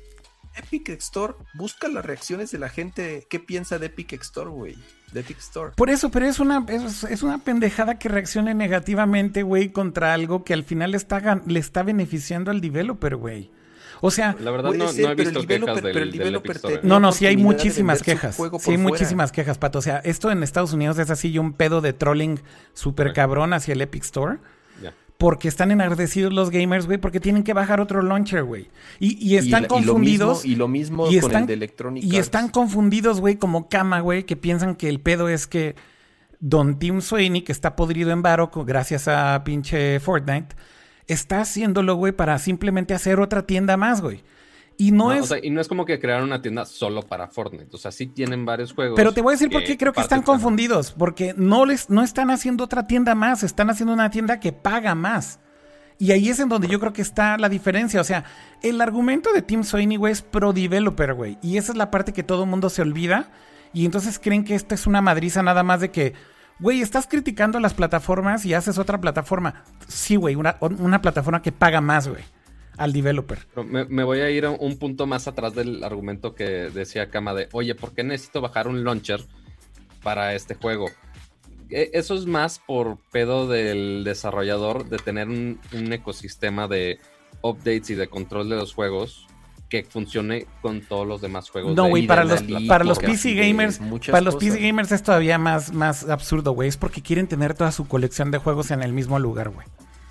Y por eso es que Claro. Steam o sea, está e- poca eso madre. sí es ok, muy picky de tenerlo. Ay, todos No, no, no, no, no, no, no, no, no es pero- picky, güey. Sí, así fue toda la vida. Por eso, güey, pero ¿cuál es el punto de que, ok, ya no tienes toda tu colección en un solo lugar, güey? Sorry, güey. Ahora hay como 10 pinches launchers porque todos los publishers sacaron el suyo, incluido Epic, güey. Such is Pues life. bueno, güey, que ahora tienes que tener tu lista de contactos por cada launcher. Tienes que tener más recursos en tu PC porque pinches launchers ocupan un chingo de recursos corriendo en el background mientras estás jugando. bueno, no tu todos juego, los launchers son iguales, güey. O sea, no estamos hablando Todos los de... launchers son una mierda, güey. El O de sea, Epic no, güey.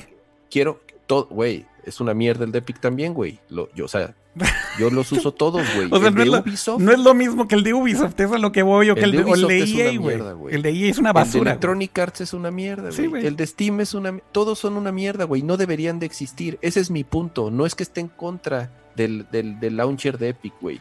Para mí no deberían de existir esas mierdas, güey. Porque el PC Gaming era feliz sin esas mierdas, güey. ¿Me entiendes? Eso sí, eso sí. O sea, si, si ya lo ves, si ya lo ves con, con esos ojos, pues sí, efectivamente, el mundo de la PC cambió completamente. Gracias a que estos pinches launchers se volvieron la el común denomina- deno- denominador, ¿no? Y, y ahora todo el mundo lo quiere hacer. Yo nada más quiero aclarar el punto de que Epic no lo está haciendo por lanzar un launcher más, simplemente lo está haciendo por pagarle más al developer, güey. Lo cual Ni me modo parece. lo hizo, güey. Bueno, Pudo haberlo a través, pudo haberlo hecho a través de un website, güey. Bueno, pues sí, güey, pudo haberlo hecho a través de Ahí un está website. mi website, ahí están los juegos en exclusiva que puedes comprar en mi website, güey. Métete, regístrate, compras la llave, lo instalas en tu PC, güey. Y le pagué y al developer se llevó el 99% del dinero, güey. Yo nada más, yo soy bien buen pedo. Yo le cobré el 1%, güey. Nada más Ajá. del hosting. Nada más el hosting, güey, de su, de su banner. El AWS, güey, hosting, güey. Ah, no, güey. Pero te instala un pinche software que está corriendo detrás todo el tiempo, güey, conectado a mi servidor, haciendo ping, güey, mandando stats, güey, y, más- y no te vayas a Consumiendo RAM, güey. Güey, porque si te desconectas de mi pinche launcher, te la pelas y no puedes jugar ningún juego, güey. O sea, insisto, se queja, pero hace, la, hace lo mismo, güey. Entonces, Yo creo que, yo creo que son pues, dos bueno, ópticas Eventualmente distintas. llegamos al mismo dilema exactamente ahorita como lo vemos con las películas, con los servicios de streaming, eh, que básicamente todas las películas, si quieres una película quizá está en todas, quizás solamente está en uno, este, todos, todo el mundo tiene exclusivas, este, obviamente Netflix tiene sus exclusivas, Disney Plus tiene sus, sus exclusivas, todos tienen sus, sus exclusividades. Quizá perdimos la conveniencia que esté todo en un mismo lugar, sí, lo sé, pero eventualmente todo es a que se reduce a que tengamos opciones como usuarios y como developers. Porque como usuarios, ok, güey, nos podemos afiliar a que nada más Telmex nada más nos dé internet, güey, que nada más nos cobren todo de un solo, de un solo recibo. Así tu, tu triple play o lo que quieras, ¿no?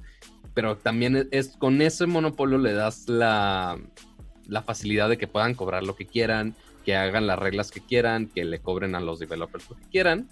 Pero ahora con tener opciones de tiendas, pues es tú como usuario decides qué servicio pagas, Pues qué sí. servicio no pagas. Si quieres tener nada más tu colección en Steam, ok, güey, nada más usa apps de Steam, no hay pedo. Pero si quieres jugar el de X desarrollador, ok, te tienes que atener a tus reglas, pero tú como usuario tienes la elección de si bajo este launcher o no este launcher, pero no me fijo de si fuera nada más Steam toda la vida, que en todo el mundo utópico estaría bien padre que, ok, que estén todos los, todos los juegos ahí, que chingón, pero si de repente Steam se pone loco y, ah, güey, vamos a, co- a cobrar los juegos al doble, pues, güey, ya no tienes ni a dónde ir. Bueno, pero pues eso no, no, no son tontos para hacer eso. Pero el punto, mira, ya, ya estoy viendo ahí el chat la, la guerra de hashtags, güey. Ya están diciendo Ajá. Team Kama, güey. Team Tío Akira y también Team Pendeveloper, güey.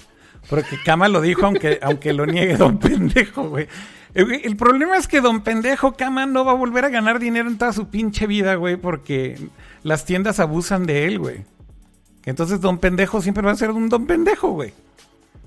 Porque todas las tiendas abusan, güey, y le quitan su dinero al don pendejo que decías, Cama. Es que regreso a lo mismo, güey. No, no necesariamente. O sea, antes, antes ese güey tenía la libertad de crear su sitio y vender su juego en su sitio y no pagarle un centavo absolutamente. Cama, pero es que tú güey. estás hablando acá de la época de, de cuando cargabas pinches juegos con floppies, con güey. la No misma mames, libertad güey. está haciendo, en O sea- está haciendo un launcher. O sea, güey. No, digo. Dicen que ahora el chavo hasta- güero es el referee, güey, pero es que, Cama, o sea, ve lo que estás diciendo y tú, Pato, pon atención a esto, güey, porque seguro ni recuerdas esto tú, güey. Pero es que Cama está hablando así de sus épocas de cuando instalaba con sus floppies sus juegos, güey. Así ya ahorita nada más no, falta que... Falta, O falta sea, que ahorita diga, falta que ahorita diga, mucho. falta que ahorita diga, güey, que, que use la palabra shareware, güey. Ya nada más para hacerlo todavía más, más obsoleto, güey. O sea, güey, eso ya no existe en la PC desde hace un chingo de tiempo, cama. O sea, No, ya, eso ya murió sé, con pero Steam. No significa que esté, que esté chingón, güey. Pero, pero Steam destruyó eso hace un chingo de tiempo, güey. O sea, si, si alguien debería estar encabronado con algo, debería de ser. Mira, que andabas poniéndoles cracks, güey. Este. a tus juegos, De hasta la vista. De- buscando cracks en hasta la vista, güey. Este. y ya, esto ya se puso muy mal el chavo, güero. Ya, ya está diciendo, güey, ¿de qué están hablando estos pinches ruquetes, güey? No, no, sí los ubico, pero es como de, güey, ya, ya estamos llegando a, esta- a este lado donde le sale lo chavo, lo, lo ruco a los no tan chavorrucos. Ya sé, güey. Pero, pero bueno. ¿Algún día instalaste tus juegos con floppies, Pato?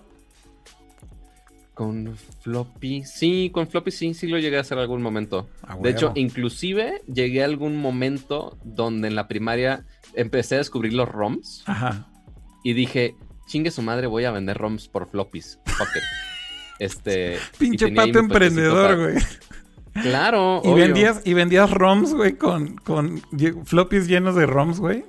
Creo que nunca vendí uno, pero sí, sí. Sí lo pensaste. Mi, mi papelito de, ay, mira, jueguitos así, te los vendo a tantos. Todo mal. Pero creo que nunca funcionó eso. Tenía como 10 años, no mames. Pero para mí se, se me hacía una maravilla el tener ahí en floppies todo, ¿no? Bueno, Pero bueno, sí, no, no soy tan, tan ruco, pero sí, sí instalé mis aplicaciones. No hay, no hay pedo. Quake Bueno, venía en cuatro floppies. Porque no eran aplicaciones en su momento. Yo nunca, güey, digo, o sea, tampoco para que digas que instalaba en floppies. Yo la primer PC que tuve, digo, para que te des una idea, yo la primer computadora que tuve, yo ya iba en prepa, güey. O sea, yo nunca tuve computadora. Para mí las computadoras eran de ricos, güey. Yo nunca tuve computadora. ¿Hasta cuándo Yo tuve tuviste compu, cama? hasta la prepa, güey. No mames. O sea, la primer computadora que yo tuve ya tenía CD-ROM. Ya ni tenía de floppy, Ok. güey. Bueno, pero hablas de tu primer computadora en casa. O sea, tenía, Sí, claro. pero tenías acceso a, a lo mejor en otro lugar en la escuela o algo así o no? Pues en la escuela había unas computadoras que de laboratorio normal, pero pues que realmente no me No te dejaban ibas a ni poner a instalar jugar nada, ahí. ni jugar, ni nada. O sea, realmente no. Bueno, yo también. No creo que todos tuvimos nuestra primera computadora. O sea, si, si no eras millonario, güey, sí la tuviste hasta un cierto tiempo ya bastante avanzado. Eh, de mi primer computadora en casa, de hecho, fue una Mac. Una LC575. ¿Te acuerdas de esas camas o no? Sí, eran de ricos, Akira. No mames, no eran de ricos, güey. Perdón, pero no eran de ricos. Güey, las Mac- Suena que sí, chavos. Las Mac en, Me- las No, Mac güey. en México. Te voy a decir por qué compré una Mac, güey. A ver, En 6 millones de pesos con el viejo peso. No, todo. no eran 6 millones de pesos, güey. Pero es que cuando entré al TEC a la prepa, güey, tenían, tenían Macs. Entonces, pues, güey, me hice muy fan, empecé a usar Macs y yo quería mi Mac. Y entonces, literal, así, mis padres me dijeron, güey, te podemos comprar una computadora para tu casa, pero te va a tener que aguantar años. Así que escoge una y, y escogí una Mac. Güey, la pagaron creo que a crédito como en tres años, güey. No es broma. Y pues, digo, pero, pero fue básicamente como su. Fue su único como apoyo extra a que tuviera una computadora en casa. Entonces, pues al final, güey, pues sí, güey. O sea, sí, sí era difícil tener una computadora en ese entonces, de acuerdo. Pero mira, dicen aquí que ya soy el rico Macpato y no sé qué, güey, y, y- y no saben de lo que están hablando. Ey, pero me está quitando el pato. Sí, exacto, Así güey. no se vale, chavo. Dicen el teque es de ricos. Ya, ya nos chingaron, pato. Pues sí, ya, o sea, sí, ajá. O sea, ¿para qué, pa' qué no hacemos patos? O sea, Pero, ¿se acuerdan del juego de Just Jack Rabbit? no me acuerdo de ese juego. 94. No me acuerdo de Es ese un juego del 94 que eran dos. Este, pero es de los juegos que sí me acuerdo de yo sí haberlo jugado en mi, compu- en mi PC, en mi casa. No me- antes era, o sea, tuve una compa que sí tenía CD-ROM, pero tenía otra que era puro floppy y no me acuerdo qué computadora era. Definitivamente no era una Mac, pero, pero sí se instalaba mis juegos con floppies. ¿Para No. qué? No, No, yo no- ya. no estoy para que tan te des una idea, desviado. el- yo tuve una computadora ya en la época de. eh, Windows, ¿qué? Tu- Tomb Raider. Es más, la primera computadora que yo tuve venía con Windows Millennium. Mm. No, bueno, sí, ya tiene rato. O sea, digo, Windows Millennium. O sea, no, no, no. ¿Cuál salió primero, Windows Millennium o XP? Millennium fue primero y luego XP. Sí, Millennium Ah. fue era una cosa horrible y fue primero. Tuve primero, la primera computadora que tuve traía Windows Millennium. Yo después de esa Mac, que, que- que la verdad es que esa Mac me ayudó a empezar a hacer lana por mí mismo, porque empecé a hacer me acabo... web hosting y web design y cosas Estoy así. mind blown en este momento. A ver, El juego de Just Jack Rabbit que les digo que, que instalé en floppies fue hecho, ahorita que estaba checando el, el- el wiki, ajá. developer Epic Mega Games, ¿Y es el mismo que Epic es- Games? lo cual es ahora Epic Games. ¿Neta? ¿Sí? ¿Real? ¿Antes se llamaban Epic Mega Games?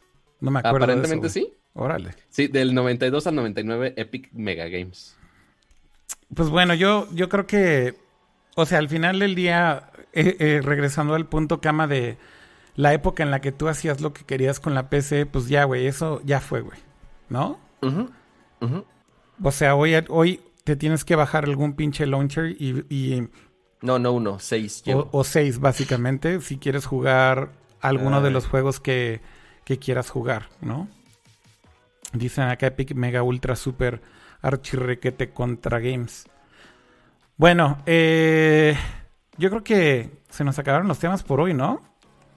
No sé si había Sí, algo más por ahí. dos horitas. ¿Había algo más que habíamos dejado por ahí o no? ¿O ya hablamos de todo lo que teníamos que hablar? Pues nada más, si quieres, eh, recomienda tu serie.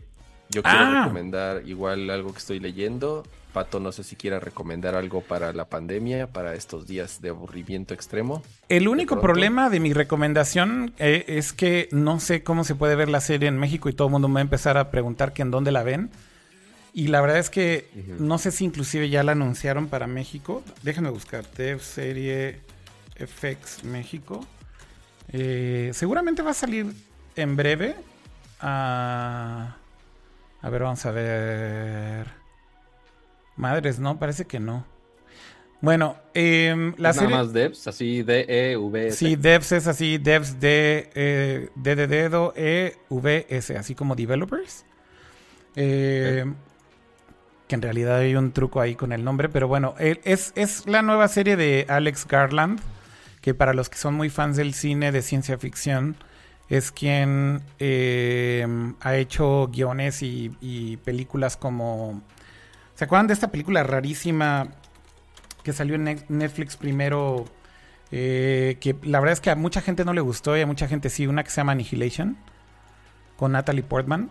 ¿No la vieron? Madres, güey, véanla. No. La verdad es que, obviamente, eh, hablar de Alex Garland es hablar de muy buenas películas, ¿no? Desde películas de ciencia ficción como Sunshine, por ejemplo. ¿Recuerdan esa película o tampoco la vieron? Sí, sí la vi. De hecho, ya vi, es el escritor de 28 Days Later, muy buena. Exacto. Ex Máquina, muy Eh, buena. Ex Machina es mucho más reciente y pues básicamente ahí es donde ya mucha gente creo que conoció su trabajo, pero Ah, Sunshine, Sunshine sí la vi también. pero Sunshine es increíble, güey, ¿no? Entonces es bastante Sí. bastante buena. Y bueno, Ah, escribió The Beach, también buenísima, de es Danny que Boyle. es que eh, básicamente era un colaborador muy cercano de Danny Boyle, güey. Eh, entonces trabajó mucho tiempo con él, más del lado de escritor como guionista. Eh. Y después ya se lanzó a ser él también eh, director. De hecho, está escribiendo la serie nueva de Halo. Ah, mira, eso no sabía. Pero, pues justo con Ex Machina, por ejemplo, él dirigió y escribió la serie. Eh, digo, la película. Pero, por ejemplo, con, con The Beach, eh, que es increíble también de, de, de Danny Boyle, güey. Si no la han visto, güey, tienen que verla. Eh, solamente hizo el guion, ¿no? Pero bueno, en el caso de Devs, él escribe, dirige y produce la serie. Es una serie de televisión reciente. Eh, salió en un canal en Estados Unidos que se llama FX que transmite solamente por Hulu. entonces está medio de la burger como, como verla. Yo de hecho lo que terminé haciendo es que compré la temporada en, en- en iTunes, eh, pero creo que está solamente en iTunes de Estados Unidos. Y la verdad es que no sé si ya anunciaron que FX la vaya a traer a, a Latinoamérica o a México, pero la verdad es que la serie está súper buena. Y es justo una serie, eh, pues obviamente como en la misma línea de ciencia ficción de Alex Garland, eh, que es como en tiempo actual, de hecho es como si fuera Silicon Valley actual, de una compañía que está desarrollando eh, una computadora cuántica que pues se ha puesto de moda en últimos los últimos años como la, la- el, el- el- quién tiene la supremacía en cuanto a computadoras cuánticas. Y bueno básicamente es esta compañía ficticia en un Silicon Valley actual que desarrolla mediante una computadora cuántica una nueva tecnología que no les quiero spoilerear mucho pero básicamente te deja ver simulaciones eh, extremas de el multiuniverso, eh, si quieres verlo de, de- una manera sencilla. Entonces, la, la trama real de la película justo es como esta compañía que ya tiene como este avance súper, súper avanzado en cuanto a esa tecnología. Y la historia gira alrededor como de dos personajes principales, que es una chava eh, y un güey, que es como el emprendedor o como el CEO de la compañía que inventa esta tecnología. Y bueno, la neta es que es muy corta la primera temporada, son solamente ocho episodios, pero está impecable la serie en cuanto al guion, las actuaciones, el casting. De hecho, la chava que es la protagonista de, de la serie, que se llama Sonoya Mizuno, es la androide que baila con Oscar Isaac en Ex Máquina. ¿No se acuerdan de esa Ah, escena? Este, que, que está el pinche güey así viendo al Oscar Isaac y llega como el androide este que es como una mesera. Como medio mesera sex slave o no sé, güey. O sea, y entonces de, de repente están ahí bailando los dos y, y- y es como una escena muy icónica de la, de la película. Bueno, esa chava eh, eh, es quien es la protagonista ahora en Devs. Vean la serie, la neta está increíble. Pues tiene mucho que ver con como ciencia ficción, pero también con ciencia actual eh, y como con esta teoría del- de los multiuniversos, que, que también es una teoría eh, eh, que muchos físicos hoy en día eh, respaldan. Entonces, tiene detalles muy interesantes que son ciencia real mezclados con ciencia ficción, con muy buenas actuaciones y con un- una dirección y una parte visual impecable. Así que véanla. Próxim- si quieren. Próximamente la serie va a estar disponible en Totis Launcher para que la puedan ver directo. No sé en dónde la Este, van a pero- poder ver en México. Sinceramente, estoy buscando ahorita a ver si encuentro qué o cómo. Pero bueno, esa es la recomendación. Devs, búsquenla, búsquenla en, en- en línea o lo que sea. ¿Ustedes iban a hacer alguna recomendación? Tú, Yo, Gama, tenías un- algo interesante, ¿no? A ver, de TV dos cosas, nada más mencionarlas. Uno, Homeland, una serie que ya va en la octava y última temporada. Ya nada más falta un episodio para que termine para siempre. La verdad, buenísima la última temporada. Pero bueno, en general a mí me, me soy muy fan de la serie desde que salió, Homeland. La otra es Better Call Saul, este spin-off que hicieron de Breaking Bad. Justamente terminó la quinta temporada esta semana. Brutal esta quinta temporada, creo que la mejor de todas. Termina extraordinariamente bien y ya nada más falta una temporada para que ya termine la serie. Y por último, eh, salió un libro que se llama No Filter. Lo escribe Sarah Fryer, es una reportera que ha seguido, bueno, sigue principalmente Ah, Silicon Valley, ¿no? Com- compré el libro y ya lo bajé, pero no lo he empezado. Es el de la historia de Instagram, ¿no? Exactamente, se llama No Filter, la historia de la, historia detrás de Instagram, algo así.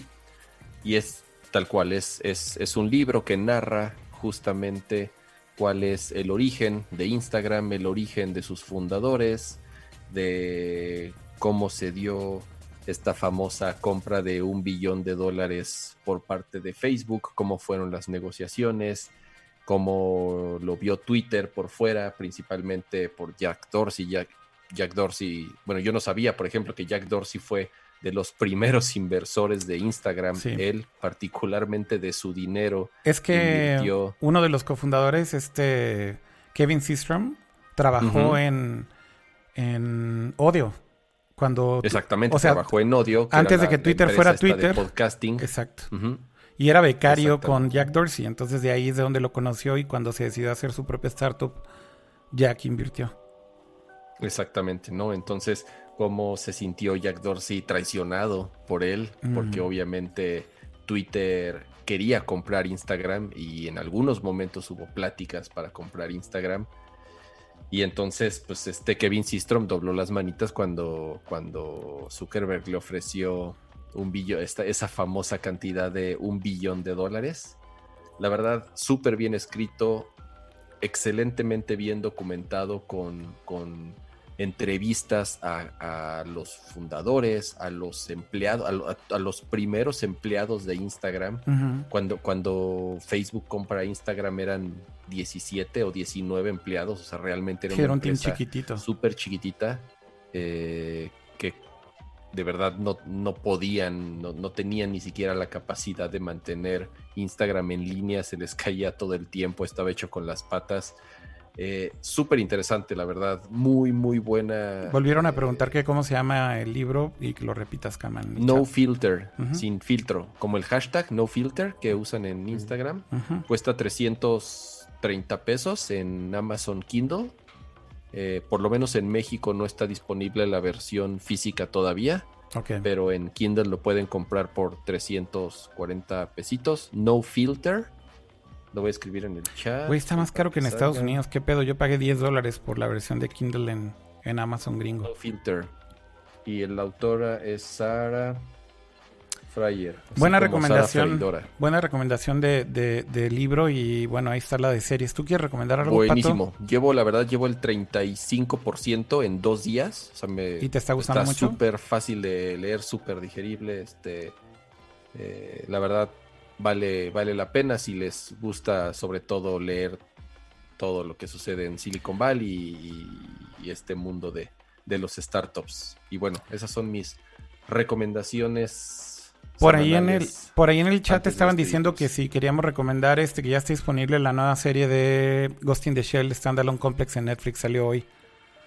Pues no la he visto, así que no la puedo recomendar. Solo sé que la diseñadora es una ilustradora rusa, ¿no? Ilia. ¿O es un güey? Es un güey. Eh, se llama Es un güey, ¿verdad? Se Ilia. mujer. ¿cómo se llama? Se me olvidó su nombre, pero bueno, sí. Ilia Kurilla, ¿no? Kuriyaki, Kuranova o no sé qué. Sí, exactamente. Y bueno, es- eh, ella hizo, él, perdón, hizo el character design. Él. Y mm, yo tampoco la he visto, así que no la puedo recomendar, pero bueno, pues hay que verla. Acaba de salir, está en Netflix. ¿Qué es? ¿Es un spin-off? ¿Es una continuación? ¿Es antes? ¿Qué Fíjate es? que no sé, pero justo como, como, como tiene el mismo nombre de Standalone Complex. Este, Exacto. No sé si sea como una especie de, de remake o una continuación. Eh, y justo es lo que quiero leer ahorita en este momento. Uh, Ghost in the Shell Standalone Complex. Esta es la serie. Este es el anime original. Pero. Ah, no, aquí sí dice Upcoming anime set to be produced by Netflix. Y dice: The character designer would be Russian artist Ilya Kuvshinov. Y dice: This will be the series' first portrayal in, in full CGI animation and as an animated series. And to achieve a seamless photorealism with 3D graphics. Ok, y dice plot synopsis: uh, When sustainable world, blah, blah, blah, blah, in the year 2045, after the economic disaster. No, no, no alcanzo ahorita a leer rápido si es o no es la misma historia. Eh, y, o en qué parte del universo vive. No, no termino de entender. Pero bueno, veámosla y hablemos de ella la próxima semana.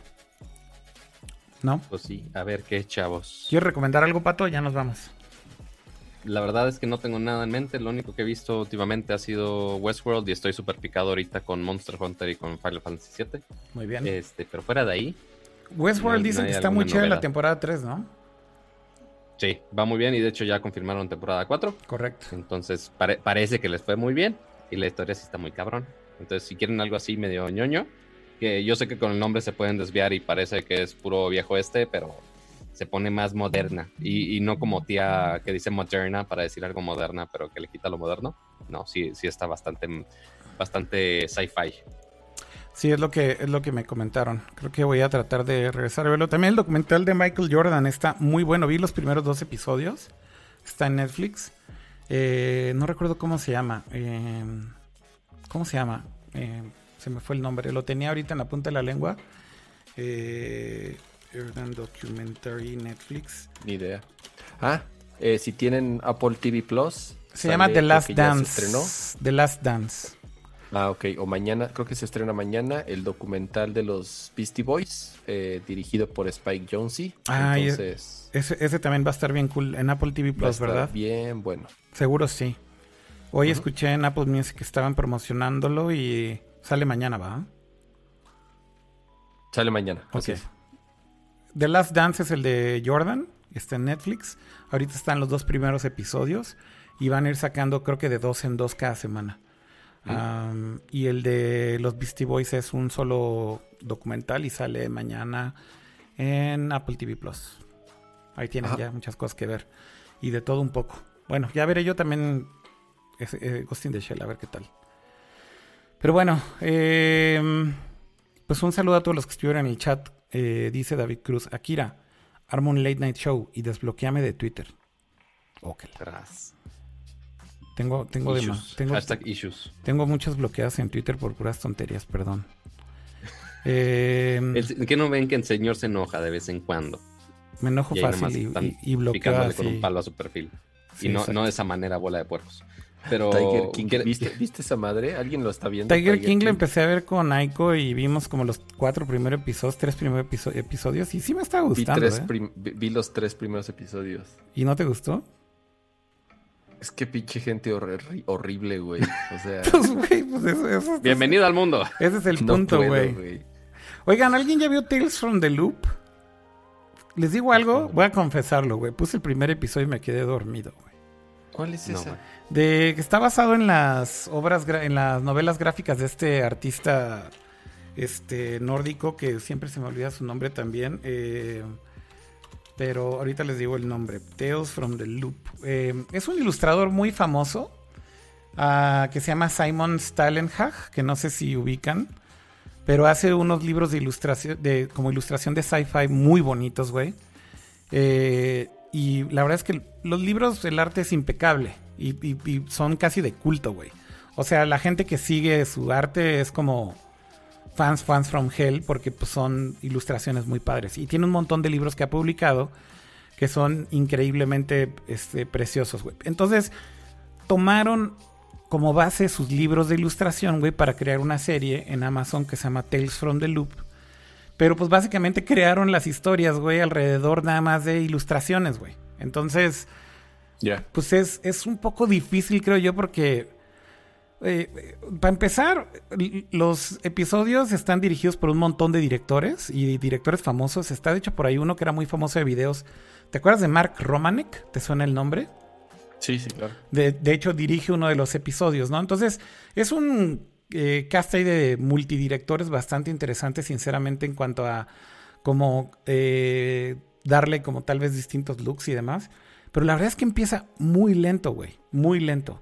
Y bueno, como productores, de hecho, está Mark Romanek, eh, que pues para los que recuerdan su época en que hacía videos musicales, era uno de los directores, yo creo que musicales más prominentes de la época en los videos musicales de antaño. Eh, pero bueno, no sé, no sé si Pero no, no le tuve la sí, paciencia al de primero. Madonna, creo, y de, Sí, sí. Pero, de- pero sí hizo cine, ¿no? Hizo cine un rato, sí. Tiene una película muy buena que, que es una basado en, una li- en un libro de ciencia ficción eh, que se llama Never Let Me Go, que es bastante, bastante buena. Y también hizo una que se llamaba. One Hour Photo, no sé si te acuerdas, Ah, esa sí la vi, la de Robin Williams. con Robin Williams, muy buena. Esa está muy buena. Muy buena. Y la de Never Let Me Go también está increíble, güey. Es un libro japonés, este, una novela japonesa. Eh, y, güey, o sea, la historia está poca madre, güey. Este es un autor que se llama Kazuo Ishi- Ishiguro. Si nunca vieron esa película, véanla, güey. Está poca madre. Pero bueno, regresando a Tales from the Loop, creo que forzaron demasiado la máquina, güey. Ese es mi, mi, mi punto. O sea, como que basarse solamente en ilustraciones y sacar historias. Sí, sin tener un contexto, ni un background, ni nada, güey. Y todos se lo sacaron de la manga para meter a fuerza esos diseños. Y el arte sí lo respetan, ¿no? Entonces, pues sí ves como estos shots de repente. Pero, pues, no sé, sien- siento que está como muy lenta, güey. Como que le falta algo, güey. A lo mejor tengo que darle una oportunidad otra vez y, este, pues, no sé, verla como con otro contexto y a ver si me, me engancho. Pues bueno, ya se acabó el tiempo ahora sí. Nos alargamos bastante. Eh, si quieres, Pato, dar rápido los avisos parroquiales en muy breve tiempo para ya cerrar. Los avisos parroquiales, muchas gracias a todos por ver el stream. Si están viendo aquí la transmisión en vivo, dejen su bonito like, que siempre se aprecia bastante. Si eh, recuerden de también suscribirse aquí al canal o en Twitch o en cualquier plataforma donde estén viendo todo esto. Eh, nada más pónganle ahí para que básicamente la plataforma les avise cuando estemos en vivo. O también pónganos, eh, síganos en Twitter donde estamos avisando ya la hora exacta. Normalmente es los jueves en la noche. Y también pues avísenle a su asistente inteligente favorito, no como la, Alexa que Siri se está, digo que eh, Akira se está peleando con ella, este, sino que avísenle a su asistente de confianza que les avise el siguiente jueves. Estamos aquí en la noche para que viernes, para que jueves en la noche ya tengan su lugar asegurado este, guardadito, separado para que nos escuchemos y platiquemos aquí en vivo el siguiente jueves en la noche. Pero Muy- bueno, por muy bien. ahora eso es todo. Muchas gracias. Y en las diferentes plataformas de streaming. Y de podcasting allá, también. De streaming de. Dime, dime. Y de, y de podcasting también. Y de podcasting, ahí voy para allá. Eh, podcasting se hace en Spotify, se hace en Apple Podcast, en donde ustedes prefieran escucharnos en audio con nuestras bellas voces. Hasta les hablo así, hasta les hablo así bonito en ASMR para que disfruten todo esto en audio en mejor calidad posiblemente. Pero, este, ya volviendo a la voz normal, disculpen por esa escena tan creepy. Eh, recuerden que en Apple Podcast específicamente, si tienen este rato, que posiblemente tienen más tiempo libre estos días, escriban una bonita reseña en Apple Podcast. Muy bien. Y se los agradeceremos bastante. Y también suscríbanse a Nerdcore Clips, que sí es nuestro canal. Ahí pueden ver por temas todos los videos. También se publican en Facebook. Están en Facebook y están en YouTube. Eh, Y si quieren ver así los clips rápidos, ahí están. Así que denle sus Ahí por si buscan algún tema específico, si quieren, si están buscando qué opinamos del iPhone SE, pues bueno, ahí están en Aircore Clips y ahí está el clip directito Exacto. de 40 minutos para que escuchen toda nuestra discusión del iPhone. Como, como la de hoy de los launchers. Que va a ser un video como de Básicamente. 40 minutos, yo creo. A ver quién lo busca, a ver quién busca. Déjame ver, vez. de, la hora 22 a la hora 58, sí, más o menos. Como media hora, ¿va? Sí, exacto. No, pero queremos terminar temprano, chavos. Corte a media hora de launchers. Necesitamos, necesitamos poner en los chapters el clip del que monito, güey. Es lo que están Ese va a diciendo. ser el más el- visto, güey. Sí, chat. lo más triste. Sí, güey, es lo más triste de todo. Bueno, El que monito se clava en los launchers. gracias a todos los que nos acompañaron en el chat. Cuídense mucho y nos vemos la próxima semana. Bye, Pato de Bactama. Adiós. Cuídense. Adiós. Bye. Bye.